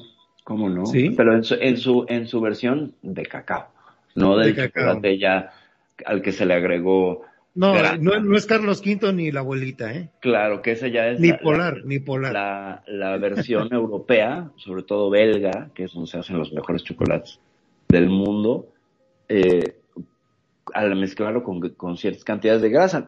Pero, bueno, el chocolate finalmente terminó siendo incluso factor importante en la Segunda Guerra Mundial. Sí, que es una maravilla el cacao, ¿eh? Tiene unas propiedades increíbles y se industrializa. Eh, Sí. Por ahí estuve en un programa en RL Ajá. de aldeas de cacao para Tabasco y para Chiapas. Wow. Inclusive estuve en, en Ecuador con el, con la idea también de certificar de origen lo que es el cacao. Cacao Wow. blanco, que es el más caro de todos, ¿eh? Wow. Es un semillón, ¿no? Gigantesco. No, sí, sí, sí. 15 centímetros. Cre- crece silvestremente en el sur de México, en Tabasco y en Chiapas. Se da en cantidades muy buenas, ¿eh? Pero como siempre, hasta que nos pongamos en orden. Ah, claro. Claro. Que ya regresó. Magnum por acá, Magnum. Bueno, Sí, bienvenido sí, otra acá vez, estoy, acá estoy. Este, Damos la palabra a Magnum. Bueno, eh, estaban con el cacao. Es correcto. El- sí, eh, efectivamente, el cacao eh, sé que tiene muchas propiedades, ¿no? Este, porque creo que cuenta con un índice de grasa, sobre todo grasas saturadas, y también este, hidratos de carbono, proteínas, pero también contiene magnesio, fósforo, potasio, teobromina, cafeína, antioxidantes y agua. Sé que hasta para adelgazar lo utilizan al, cacao, pero tiene que ser cacao puro, ¿no? El que te venden acá, que es una porquería. Sí. En, en este aspecto, amigos y que nos están escuchando, ya vieron la diversidad que tenemos en este programa. Ahora salimos hasta biólogos y tecnólogos. Perdón, Magnum. Es cierto, te, te hablo de todo. Mira, vos sabés que estaba viendo, eh, perdón que me meta, entre los rituales, ¿no? Este, unos rituales que hacen prehispánicos que te curan el alma y el cuerpo. Este, el ¿Sí? masaje curativo de Capulalpam de Calpulalpan. Calculapa, ese. Calculapan. Calculapan. Está bien, calculaban, pero como no calculaban bien, quedó calculapan. De Méndez Axaca. Dice, los masajes han sido son, la práctica... son nuestros... Sí, adelante. Este, bueno, dice, los masajes han sido práctica común entre la población desde México prehispánica hasta nuestros días y se usan para aliviar todo tipo de afecciones. En el Centro de Medicina Tradicional de Calpulapan, de- ubicado en la Sierra Norte de Oaxaca, se encuentra extraordinarias curanderas que con sus manos alivian mm, males físicos y espirituales, no lo podía creer. Dice, entre los padecimientos físicos que se arreglan con un buen masaje están los siguientes. Irregularidades menstruales, esterilidad, dolor de costillas, dolores de cadera o espalda baja. Dice que para este último padecimiento aplican un buen aflojado de cintura, que consiste en ejercer una presión bastante fuerte en la cadera, utilizando la mayoría de veces un rebozo y un palo de escoba que se va atornillando en Te el dan la vuelta y le empiezan a apretar como si fuera tornillo y te alinean la espalda. Ya me lo han hecho. Y es bueno, ¿no? Eso sí. Es bueno, sí, te truenan todas las vértebras con mucho cuidado para te corrige hasta las hernias discales. Mirá vos qué increíble. Y es todo natural, vos fijate sin tomar tanto, Sí, porque vos vas al sí, médico y ni te te llenan de operan pastillas, claro. Exacto. Y te dan luego unas hierbas para que te, ¿cómo se llama? Te desinflamen los, las arterias y todo. No, es una, lo es una herencia muy, muy vasta, lo, lo que es la herbolaria y lo que es el trabajo de curar con las manos. Eh, bienvenido otra vez, Perfil. Gracias. Estamos, estamos hablando de cómo curan en México. Encontró un buen artículo aquí Magnum de. Calpulalpan, de Méndez, Ajá. donde Ajá. curan con las manos todo. La Eh, imposición de bueno, manos. el famoso empacho también, ¿no? Yo me acuerdo Ah, cuando era chiquito también. Cuando tú comes, Ay, comes algo que te cae mal, te empiezan a jalar acá de la espalda baja, cruzado, y te truena. Cuando te truena, es que ya te soltó el estómago lo que te estaba afectando, te dan una cucharada de aceite de con sal y ya te curaron del estómago con eso. Y es cierto, ¿eh? Se utiliza mucho en México. Sí, sí, sí, sí. Eh, Todo, para lo que es la, la herbolaria sobre todo este asunto de la imposición de manos que tiene, y ahí se emparentaría con el Reiki. Yo no sé qué tanto ritual eso y ya estaríamos entrando en, temas de, sanación directa, ¿no? Ya de- de saberes de sanación, que podríamos hacer un programa sobre, sobre bueno. ese tema. Y todo cae en que todo esto son ritos. Adelante, Magnum. Sí, este, sobre todo eh, lo que es, desgraciadamente, las farmacéuticas, ¿no? Que este, te llenan de, de porquerías que te dan, te llenan de medicamentos y cosas cuando te pueden eh, curar de una forma totalmente natural sin dañar tanto el cuerpo. Estaba viendo también la limpia tradicional de San Juan Chamula, en Chiapas. Ah, sí, ah, en Chiapas, no. en Chiapas, sí, al sur. Los al indios sur, chamulas. Es una pues, sociedad también que se tiene, que se vive- se maneja parte de todo el gobierno de México, ¿eh? Los chamulas. Mirá vos. Dice, en este pueblo chiapanesco aseguran que solo basta una limpia para curar el espíritu y las enfermedades. Las chamulas mezclan en este ritual el catolicismo con su tradición maya, dando como resultado un ritual único en México, uno de los pocos a los que cualquier visitante tiene acceso, pues normalmente el chamán ofrece sus servicios en la entrada de la iglesia del pueblo. Mira vos. Este, ¿Sí? te curan las dolencias que pueden ser sanadas a través de una limpia tradicional son tanto físicas como espirituales, entre la que está el desamor, envidias, problemas de trabajo, mal de ojo, pérdida del espíritu. Dependiendo de la gravedad del caso, en ocasiones es necesario hacer ofrendas de gallos o gallinas, que se cree que al morir estos animales en sacrificio para los santos muere también la enfermedad y se libera del mal. El ritual inicia sentándose en una silla y extendiendo los brazos hacia el frente. Enseguida el chamán toma las manos del paciente y empieza a sentir su pulso. Así puede dar cuenta si existe algún problema y comienza a sobar las palmas de sus manos al mismo tiempo que jala el aire de su boca absorbiendo el mal. Mira vos, impresionante. Bueno, después están este, de ingesta de cannabis en la Huasteca Baja de Veracruz. Sí, sí. Sí, sí. este ritual del costumbre o ritual de la promesa de la Santa Rosa. pasadotes. sí, ¿no? Pues es otro enteógeno. Es otro Ah, pero este es que toman algo alucinógeno. Eh, ciertamente, lo que lo que tendrá, lo que va a tener la, la el THC, la, la marihuana, la Juanita, la la María, eh, La mafufa. La mafufa, el pastito vacilador, bueno, tiene tantos nombres. Eh, tú puedes encontrar registros con los egipcios de la plantita, ¿eh? O sea, hay, hay, hay eh, eh, jeroglíficos egipcios donde incluyen la hojita de la marihuana.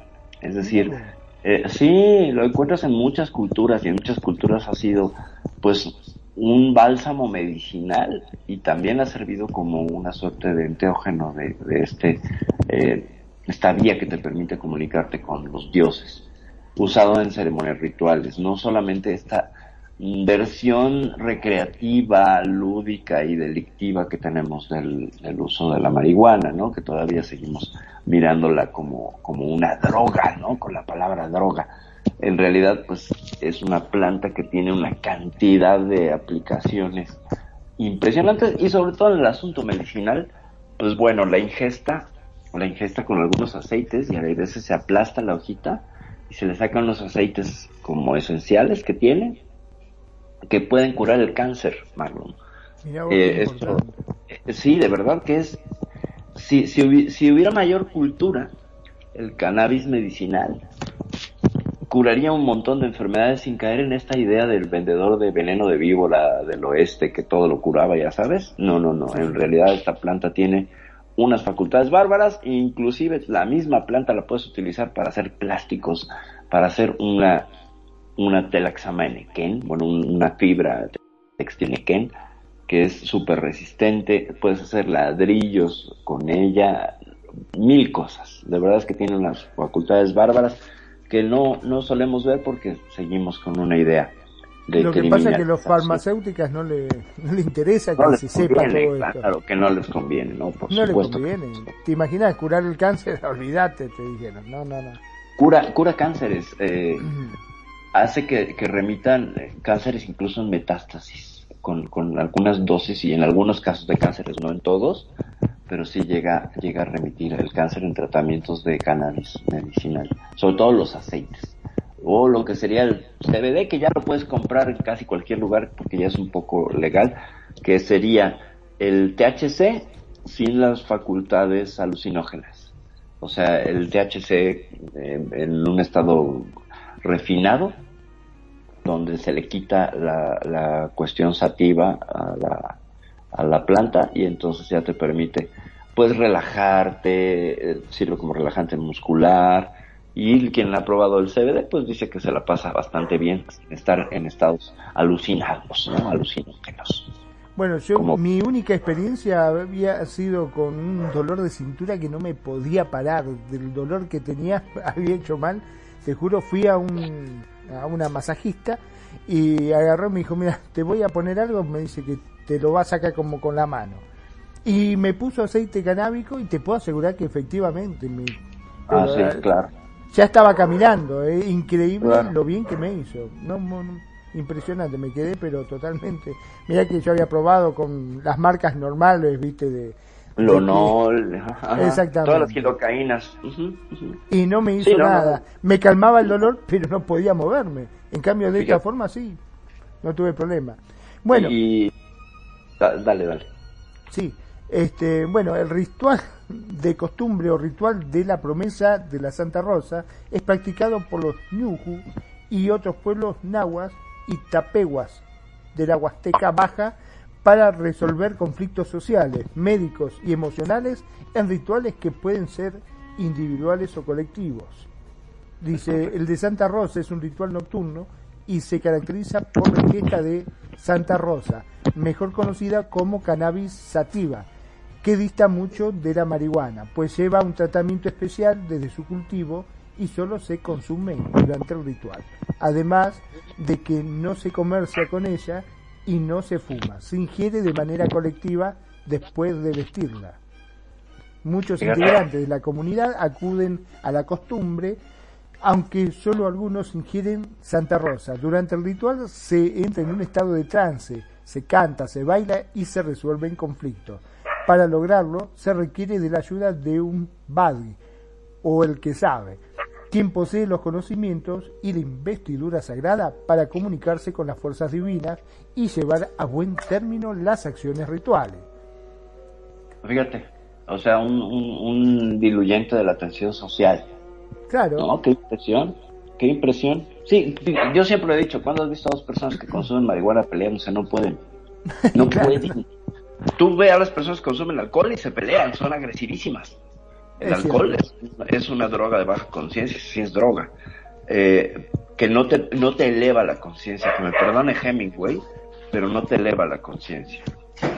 En cambio, tú ves, de verdad, dime, ¿cuándo has visto a dos, a dos personas eh, de los que prejuiciosamente llamados marihuanos, se pelean, no pueden, están en un estado de relajación tal que no pueden. se ríen nada más. Se ríen, les da la risa, claro, les da la pálida, ¿no? Y, y se mueren de la risa y les da mucha hambre, eso sí, siempre les da mucha hambre después de, después de. Pero, ¿qué tal si damos, eh, antes de que termine el programa, pues una visitada a las partes oscuras de los rituales, Preto, como ves? Los rituales son- Exactamente, me ganaste la idea y vamos a poner una definición de la cual nos agarramos para todo. Dale, Ok, vamos a hablar del rito del exorcismo. venga. En la creencia religiosa, el exorcismo, que viene de la romanización exorquismos, literalmente significa obligar mediante un juramento, un conjuro, es la definición, eh, es una práctica religiosa espiritual realizado contra una fuerza maligna. Utilizando diversos métodos cuyo fin es expulsa- expulsar, sacar o apartar a dicho ente de una persona, ob- objeto o área que se encuentre poseída por una entidad maligna. Como las, viene de- infe- Sí, como las viene- infestaciones, ¿no? Infestaciones demoníacas. ok, es una posesión demoníaca. Eh, y es lo que somete y controla a un a algo poseído. Estos entes, entes, dependiendo de la creencia de los implicados, pueden ser demonios, espíritus, brujos. El objeto de la posesión puede ser una persona o un animal.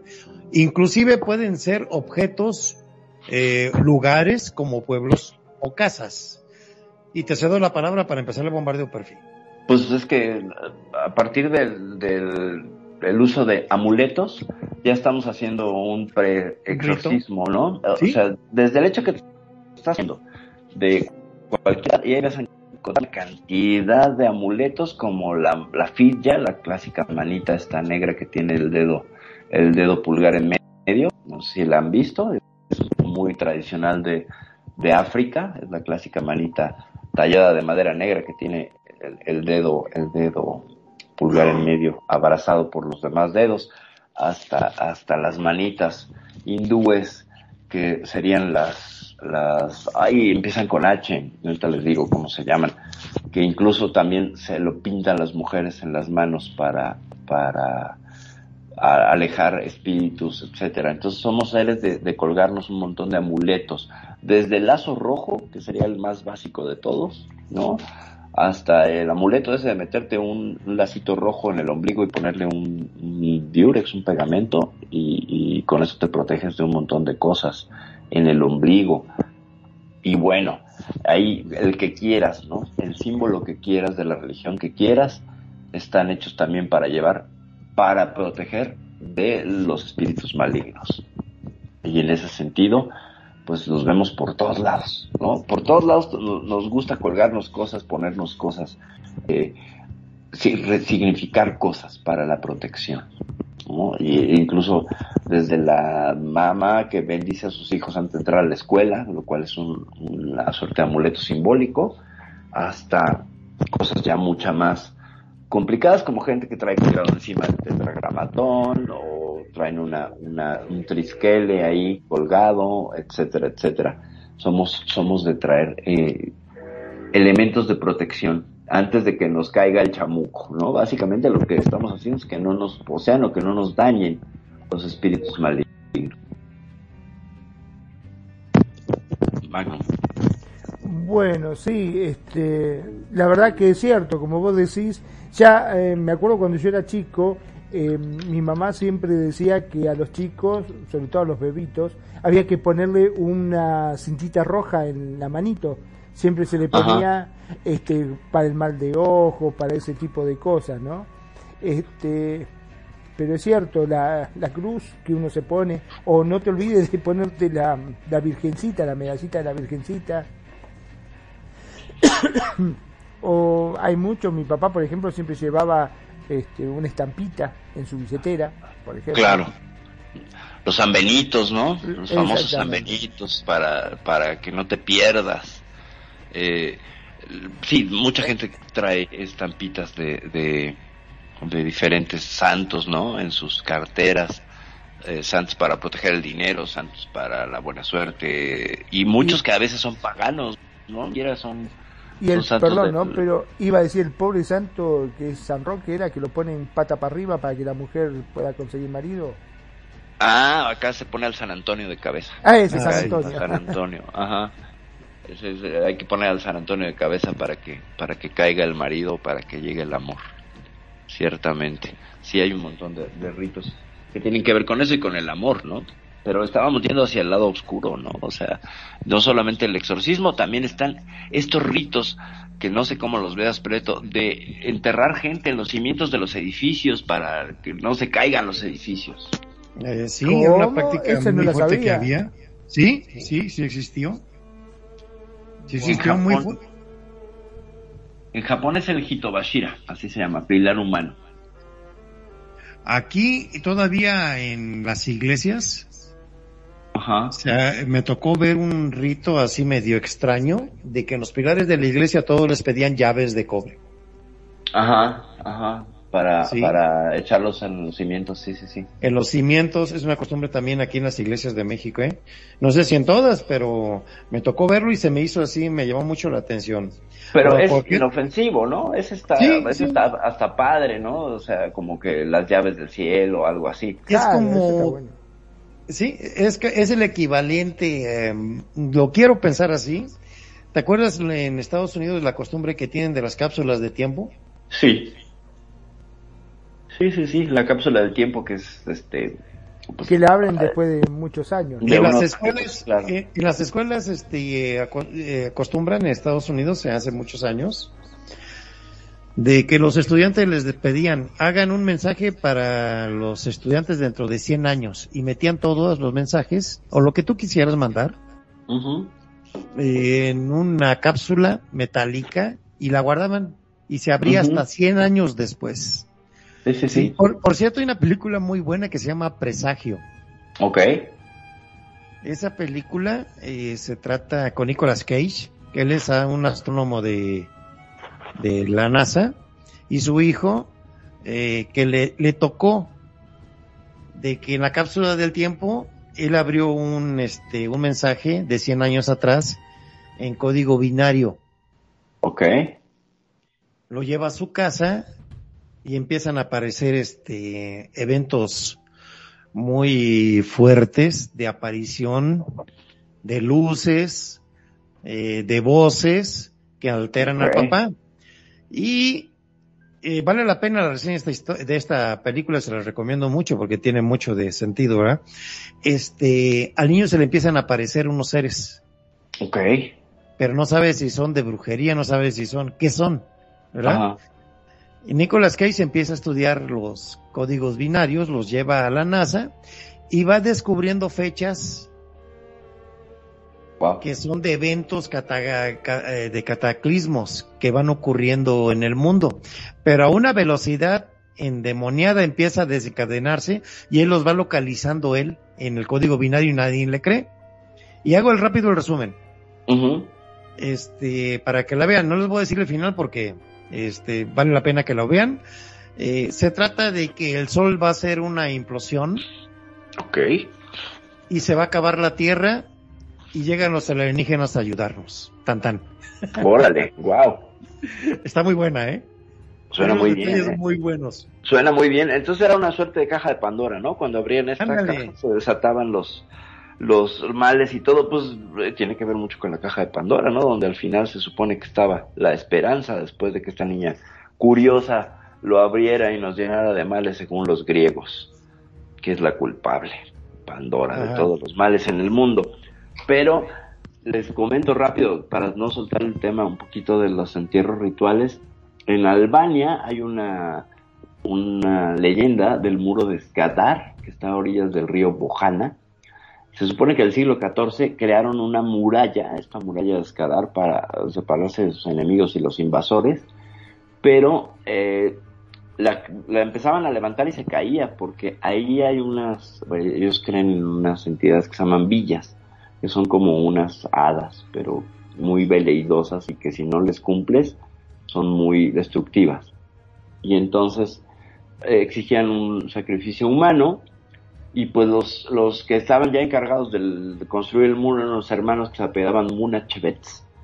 Eh, uno de ellos, Goico, es el que pues tiene la gran idea de decir, pues vamos a empalar, vamos a, no empalar, a emparedar a mi esposa Sí. y a la esposa la emparedan viva con un agujero ahí para que coma, pero pues la mujer se murió prontamente y pues a partir de ello es que el muro se, se pudo se pudo terminar y en Japón esta práctica se llama hitobashira o pilar humano y hay varias construcciones que tienen tienen gente que primero no era voluntario, ¿verdad? Era, era una, una cosa a fuerzas y después se hizo voluntario y hay toda una leyenda acerca de Oyashi, una anciana que le faltaba un ojo y que se ofreció a ser pilar de un, de un, de un este, templo en Kioto y pidió que a sus hijos los hicieran samuráis y que se sacrificaba. Entonces, pues ahí fue la mujer, se metió, le enterraron, pusieron el, el- el templo, pero no los hicieron samuráis. Y entonces eh, está la leyenda de que la mujer, pues, cobró venganza sobre. Se cayó. No, no se cayó, pero se mató a todos los de esa familia que estaba, que construyó ese templo. A todos se los llevó. Y pues se supone que así con, con terribles dolores y, con tormento psicológico y esas cosas que pasan en las mitologías japonesas. Pero pues ahí están esos dos rituales, uno en Europa y otro en, en Japón, de enterrar gente para que las cosas no se caigan. A mí se me hace terrible, pero pues por acá llegué a escuchar leyendas de que algunas, de que sacrificaban albañiles para ponerlos en los, en los cimientos y, que se encontraron huesos, etcétera.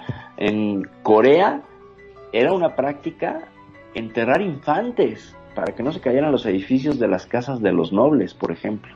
O sea, tú podías sacrificar un pájaro o una, una lagartija para tu casa normal, pero como eras un noble, requerías algo más fuerte y entonces enterraban infantes. Llegaron a encontrar hasta 60 restos de infantes en algunas construcciones. ¿Qué tal 60 niños sacrificados por que alguien pusiera su casa? ¿Cómo ven ese ritual magnum? Wow, la verdad que me dejaste totalmente. Aparte, ¿cómo? O sea, ibas a ir a vivir a una casa que sabías que habían matado para construirla tantos chicos. Los Es espíritus estarían sí. dando vueltas por ahí, molestando. Claro, claro, o sea, no le encuentro yo mucha lógica ni sentido a esta situación de, ya vimos que donde alguien muere, pues se supone que se queda dejada la entidad o la, o la energía. Y sobre Y todo más cuando de es una esta forma muerte traumática, violenta. ¿no? Cuando es una muerte violenta, sí, sí, sí. También está todo lo que es la, la- la tradición del sati en la India, ¿eh? que esa está acá bien ruda, no sé si se la conocen. ¿Quieren que se las comente? A ver, viene. Comenta, comenta, sí, sí. El sati en la India eh, era una práctica donde si se moría un esposo, la mujer, la viuda, tenía que inmolarse, porque pues, la tradición allá era quemar los cuerpos. Y entonces, a la hora de inmolar al marido, pues llegaba la esposa y también la ponían y la prendían fuego. Y moría con, junto con el marido. Se llamaba sati esta práctica. Eh, obviamente no, no, no era algo muy voluntario, las familias arrastraban a las mujeres que se ponían histéricas y las tenían que pues descontar y tundir y llevar a la inconsciencia para que se dejaran tatemar vivas, ¿no?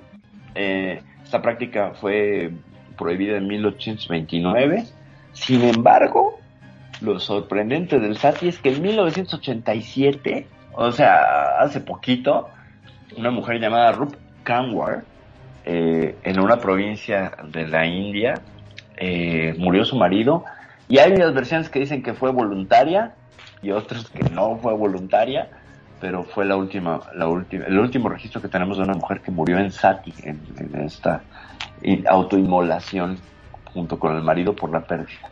¿Qué tal? Y al revés, no funcionaba, o sea, si moría la mujer. No, pues no, se volvía a casar, ¿no? Ya sabes, ya Ah. sabes, o sea, machismo, pues sí, eso es machismo ahí horrible, ¿no? ¿Qué, qué forma? ¿Tú cómo estaría el ritual de la histerectomía en algunas partes de África, que es cortarles el clítoris a las mujeres para que no sientan placer? Que también esa es otra, y es una Wow. cuestión religiosa. Y a la fecha ¿eh? se, sigue, se sigue combatiendo todo el asunto de la, de la clitoridectomía en, en África. ¿Qué tal? ¿Qué tal? A los hombres no, pero a las mujeres a cortarles el centro de placer. Y además pues lo hacen sin anestesia, ¿eh? Yo les quiero platicar. ¡Ay! ¡Qué dolor! Yo les quiero platicar, pues imagínate, o sea, ¿no? O sea, también hay que, hay que, voy a hacer un chiste un poco oscuro, pero pues bueno, lo único que tienen estas personas es que ellos sí saben dónde está el clítoris, ¿no? Como para cortarlo, porque pues, yo conozco la gran mayoría de los de los hombres que todavía no saben dónde está el clítoris, pero bueno, proseguimos. ¿Cómo ven este esta práctica? No, también canibalesca. Horrible, Horrible, horrible, Y bueno, pues es un poco parecida a la, la circuncisión, si lo vemos de una manera práctica, es parecida a la circuncisión, ¿no? Sí. Y, y a- hablando ya en general, eh, tenemos en la actualidad ritos sociales todavía, Sí. ¿sí? Este, por ejemplo, en la alimentación, cuando vamos, los, cuando vamos a comer, por ejemplo, los católicos, los sacerdotes, su oración antes de comer, dar las gracias por este, por los alimentos. Ajá. Eh, tenemos también eh, ritos en los gestos. ¿sí? Tenemos una cultura de etiqueta que involucra muchos gestos también. Sí. Eh, eh, hay ritos en la muerte, la irrupción del mundo de los vivos en lo de los muertos, que es otro rollo también, que en cada religión es muy diferente, y se estilan, eh, como tú decías también, en, en África estilan mucho usar el fuego Ajá. en los ritos funerarios, ¿eh? Sí, sí, sí. La, la, inmolación. Otro Ahora- rito que decías también, la esterilidad. Sí, claro. Ah, Sí. bueno, sí.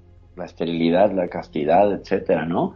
Que Ajá. bueno, la castidad no ha sido por rito, ¿no? Esa era una cuestión ahí de control sobre el cuerpo de las mujeres, pero pues eso ha sido, eso ha sido más bien una, una tradición este, de un machismo ahí exacerbado de que no le vayan a, a profanar el templo al marido que se fue a las, a las cruzadas, ¿no? Para eso era. Y luego se les perdían las llaves en las cruzadas y eso sí regresaban, ¿no? Pero bueno, eh, el dar la mano, eso me parece un rito muy interesante.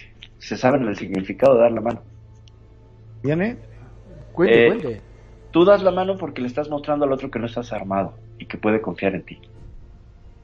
Al presentar la palma hacia arriba, no traes nada. Entonces la palma desnuda le enseñas al otro que no hay, no hay nada de que temer, que no traes una daga escondida, etcétera. De ahí viene el rito de dar la mano, que viene del centro de Europa, al mostrarle al otro que, que no hay ningún eh, peligro. Eso, eso significa dar la mano, que no estás armado. Como ven, ¿sabían? Está muy bueno. Sí, es muy interesante, es muy interesante cómo le ¿y la decimos al otro. ¿Y la otra ¿cuál? mano? La otra mano. Ah, digo, no, bueno. Vos le estás mostrando una y de la otra No, lo cagaste Claro, yo no he visto manos, saludos de manos cruzadas, pero pues supongo que, que por eso das con tu mano diestra, que es tu mano de manejar armas, la que muestras que estás desarmado, ¿no? O sea, es un acto de fe, de, de que tiene que confiar en ti, de que pues no estás, no vas a hacerle daño al otro. Eso significa el, el apretón de manos. Y dice, preguntarle de antemano, ¿sos diestro o sos zurdo? No, soy zurdo. Exacto. Ah, no me va a cagar a mí, dame la otra mano. La, la cosa cambia cuando ya trae un garfio, ¿verdad? Ahí sí ya. Claro. Sí, eso ya totalmente. Pues fíjense que en, la, en toda la práctica que hemos tener, eh, hecho, este, hemos eh, descrito, ¿verdad? Eh, cada uno, sin querer queriendo, todos los tipos de ritos que tenemos todavía vigentes, eh, que están todavía en la actualidad, el exorcismo, las ofrendas, los sacrificios humanos, los ritos de curación, los ritos de, de regeneración, los ritos de protección, los ritos sociales. Ha sido muy enriquecedor todo lo que hemos platicado, ¿eh? Que no hemos dejado sin cubrir ningún área. Sí, sí, faltó Sí, uno, sí, ¿cómo sí, que no? Los ritos sexuales faltaron. Eh, Ah, eso, esos que guardarlos para ti. Tú eres Exacto. el especialista. Adelante, empieza. no, no, no, eh, perdón, pero como Perfi no hizo el programa del lunes, le toca a ella ahora. Ah, bueno, porque no hice programa del sexo. Bueno, eh, los ritos sexuales, pues tenemos un montón de códigos y de cosas, ¿no? Que hemos tipificado en lo que es el juego del cortejo y el romance, con aras de acostarte con la mujer o, o de intimar. Si se fijan todos esos edificios simbólicos y de ritos que tenemos, en realidad, ahí le doy la razón a Freud, pues todo es con miras al sexo.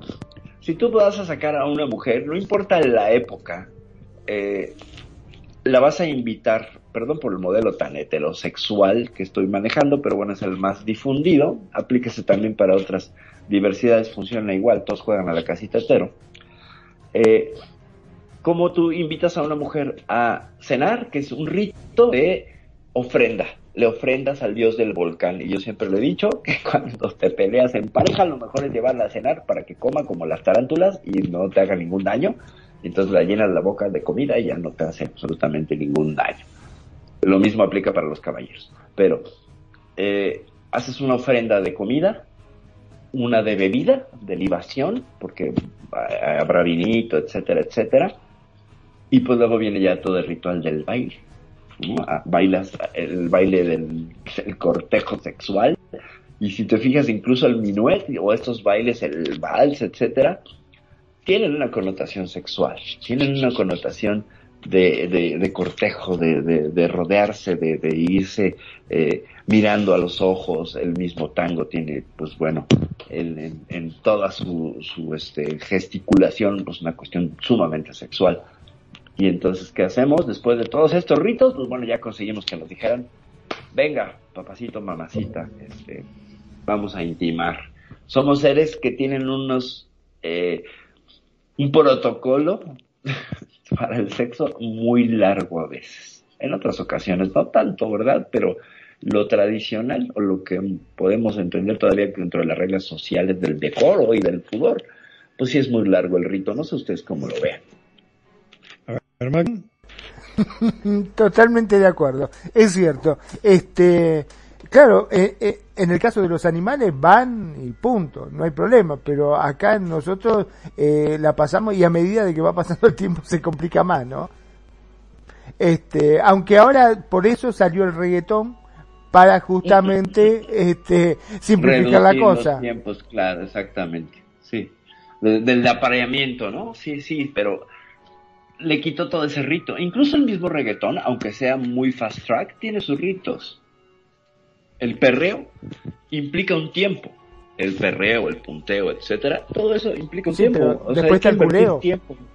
Claro, el culeo y ya todo el, este, el, ja- el jadeo y el, y el gimoteo, pero implica tiempo. Y vuelve a ser, un- aunque sea una versión reducida, burda y, y tosca, es lo mismo.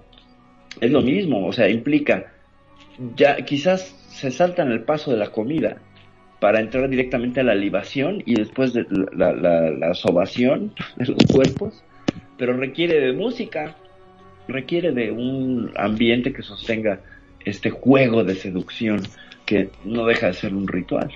No sé Bueno, pero antes, antes de eso estaba la lambada. También era muy sexual eso. Sí, claro, por supuesto. Digo, la lambada, pues, si no, no, no, no, no, a- a- yo sé de casos mujeres que quedaron embarazadas mientras bailaban lambada, pero, esta no fue lambada, fue lambida. exacto, es más que lambida, exacto. Pero no sé, pero tú, tú cómo veas, si es, si está, estás de acuerdo en que lleva una serie de rituales que a veces son muy largos. Lo que pasa que Pre- Preto, eh, lo que pasa que está acostumbrado él, como es DJ, viste, él la tiene toda fácil. Es así. No, yo no, yo no me porto bien. Él Ah, no, bueno. no se anda con, no se anda con ningún rito. Cuando está acá, la señala y dice, vos, te espero en mi habitación. Listo, se terminó el rito ahí.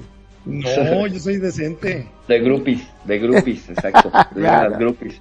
Tome su turno, exacto. Tiene, tiene un despachador de turnos como en las salchichonerías. Exactamente. Y yo no quiero decir que va a despachar, ¿verdad? Pero ya, ahí cada quien.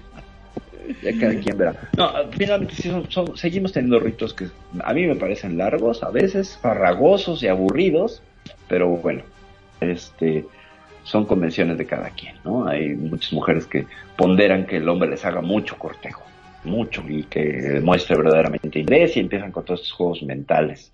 Sí, conozco, conozco algunas así, ¿eh? Ah, claro.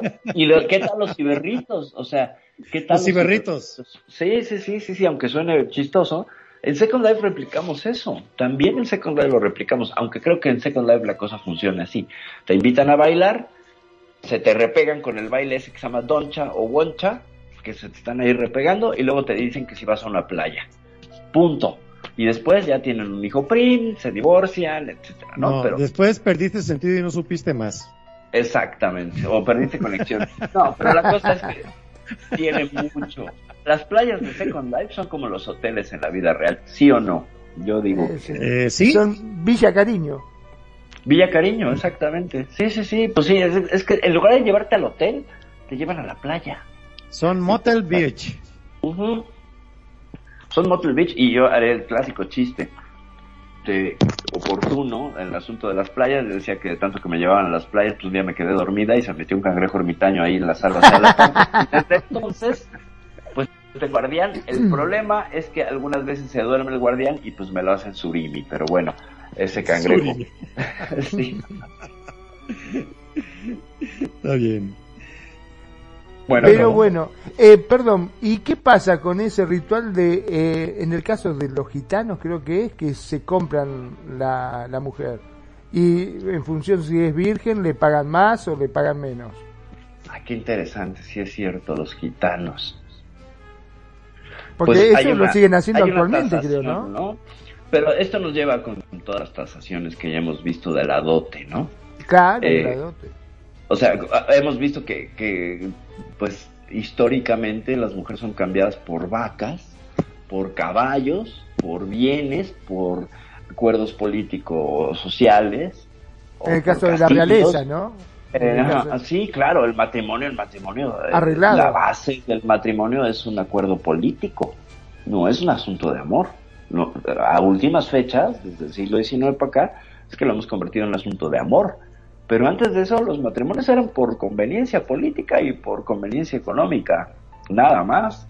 Ni se conocían, ni se gustaban, y luego salía cada cosa ahí, y luego eran primos y por eso salían ahí con la hemofilia, y ya lo habíamos hablado hace poquito, cómo salían este pues entre parientes, ¿no? Eh, sobre todo en todo lo que son las cuestiones monárquicas de, Europa, una cantidad de personajes, ¿no? Con hemofilia, con deformaciones, con, con problemas de salud graves por la endogamia, ¿no? Sí, sí, sí. Hiciste que me acordara ahorita que dijiste de... ¿Cómo se llama? De las vacas y de los... no dijiste camellos, pero me acordé. Ah, bueno, también camellos, dependiendo si estás en, en las Arabias. En las Arabias camellos y los eh, En el desierto, ahí en ahí se acerca la chica al novio, oye mi amor, ¿y traes este perfume hoy? Sí, eh, eh, traigo el olor a desierto. Pues yo creo que se te está muriendo el camello. el camello. Hermano. Hermanos, hermanos. Bueno, amigos. El, el, el, el, camellus, el jamelgus. El camellus. Que por bueno, amigos. que las jorobas de los camellos no están llenas de agua. ¿De qué están llenos? De grasa. No de, grasa. De grasa, ciertamente, de grasa, sí, exactamente. Bueno, ibas a decir. Sí, tenemos ya los minutos finales para irnos despidiendo. Y lo que quieran agregar como resumen, bienvenidos. No, no, eh, ya que estaba, iba a preguntar qué pasa con, justamente, ya que estamos hablando del rito, del rito de los pelos de las mujeres que se depilan todas. Ese también es un rito. Ese no? no es rito, ese no es rito, ese es gusto. Pero también es un rito de, es un rito de acuerdo a los cánones estéticos imperantes y de lo que consideramos como atractivamente sexual, ¿no? La mujer que se depila el pubis es una mujer que se está infantilizando. Y entonces, pues ya les digo, son como las fotos de las personas dormidas, ¿no? O sea, mándame la foto de tu esposa dormida, etcétera. Oye, las personas dormidas se parecen a los muertos. Y ahí hay una cosa bien oscura. Igual que el asunto de los pubis de los pubis en las mujeres eh, que se ven infantiles. O sea, ahí, ahí, detrás hay dos lecturas muy oscuras que a mí me gustaría siempre evitar, pero pues es una suerte de convención social. Los hombres se depilan el pene y ciertamente hay un efecto óptico de que se ve más largo, todavía, ¿no? Pero en el caso de las mujeres, oh por Dios, que sí hay una cuestión, una cuestión ahí, este, pues que a mí me suena a otra cosa, que no quiero decir. Mm. para pensarlo, ¿eh? te digo, tarea para el hogar fue esto. Ciertamente, sí, eso es un asunto de pensarlo porque lo hemos normalizado tanto que ya está invisibilizado. Entonces, caemos en estas prácticas y no nos damos cuenta a veces de los orígenes, a veces oscuros de las prácticas sexuales y los ritos sexuales, ¿eh? que pues, podremos hacer todo un programa de puros ritos sexuales, sin duda. O sea, es como que algo muy cotidiano y tomado totalmente, ¿no? Entre las mujeres, como que sí o sí tiene que estar depilada. Por, por eso tiene que ver primero por una cuestión eh, de adaptación a la moda, por el bikini, que en los 50 pues tuvo este boom, ¿no? Y entonces eh, eh, exigió que las ingles de las mujeres pues tuvieran cierto rango de depilación para que no se vieran ahí todos los, voy a decirlo, los alambres. Entonces, eh, pasó después a toda esta, esta cultura del, pues de, la de la infantilización del cuerpo. Y es todo un tema, ¿eh? tiene que ver con ideas posmodernas, del individualismo cínico que estamos eh, viviendo y atravesando, pero ya serán temas para otro programa y otros contenidos. Eh, ya a manera de resumen, pues los rituales somos seres tan simbólicos que casi todo lo que hacemos son rituales. Casi todo lo que hacemos. Yo creo que hasta hay gente que ronca de manera ritual, no lo sé. Magno. En tres tonos, en tres tonos. Exacto, en tres tonos. uh, aserradero, este, trituradora de basura y trituradora de chatarra. Conozco Sí, pero es cierto, como bien dijiste, eh, nunca me lo había puesto a analizar, pero si vos te pones a analizar desde que nos levantamos hasta que nos acostamos, todo lo que hacemos es ritual, porque son tareas que lo hacemos hasta inconscientemente en forma repetitiva, desde bañarnos, de afeitarnos, de cambiarnos para salir, vas a salir a trabajar, te pones una ropa, vas a salir de paseo, te pones otra, vas a bañar. Claro, siempre, Sedentarismo. Sí, este, Sí. es, es una cosa que vivimos lleno de ritos y muchas veces no nos damos cuenta, esa es la verdad. Ya que estoy, aprovecho y me despido, no sin antes como siempre darles las gracias a ustedes porque en cada programa siempre dan algo positivo, siempre cosas dejan, que es lo importante. Y por supuesto a la gente que nos escuchan y que nos eligen, que cada vez son más y por sobre todo nos están siguiendo muchísimo en los podcasts. A todos ellos, gracias. Muchas, pero muchas gracias. Mi nombre es Magnum Dacun, transmitiendo en vivo y en directo desde Mar del Plata, República Argentina. Como siempre digo, eh, sean felices, el resto son solo consecuencias. ¿No es así, Perfil? Sí, es correcto. El, el rito, el ritual es algo que nos atraviesa todo el tiempo. No nos damos cuenta ya de esa manera inconsciente. Y hacemos, hacemos un montón de, de, de cosas que nos eh, atraviesan y que a veces ni siquiera eh, paramos o pensamos de dónde vienen y a veces, a veces, a veces tienen una larga historia y tradición que sería interesante pues saber como parte de la cultura general que no te quita nada y también hay un montón de cosas que puedes hacer pues para protegerte, para estar bien, para estar en salud, para tener una buena relación, etcétera. Hay un montón de magias simpáticas y parasimpáticas que podemos hacer en el día a día. De hecho, lo hacemos todos los días.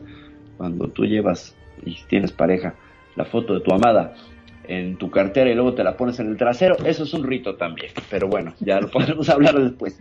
Eh, soy Perfidia Vela, desde México. Para mí siempre es un placer y un gusto estar aquí. En el Cuscus, escúchenlos. Y antes de irme, quiero dar un dato que me pasaron de manera anónima, buenísimo, pero déjenme cerrarlo. Eh, México no es el mayor productor de cacao en el mundo. Déjenles digo que es Costa de Marfil y es el que produce cerca de 2.154.000 toneladas al año. No es México, es Costa de Marfil. Gracias. No, no, no, así es, así es. Y sí, sí, sí, ese es el comentario del cacao muy bueno y es correcto el dato que nos están pasando. Muy bien, pues bueno, yo me despido. Pretoriano, te dejo para que cierres. Amigos, se ha sido todo un placer haber eh, conversado aquí con nuestros panelistas de lujo. Muchas gracias Magnum, muchas gracias Perfi. Y nos estamos viendo en el próximo programa Cuscus número 32, el próximo martes a la misma hora. Su servidor, Pretoriano Chrome, les da las gracias. Nos vemos hasta la próxima. Buenas noches.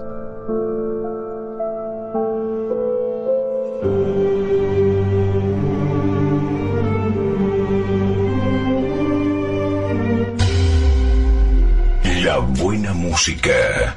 Solo la puedes escuchar por aquí. Radio Consentido, consintiendo tus sueños. Tu mejor opción en radio por Second Life.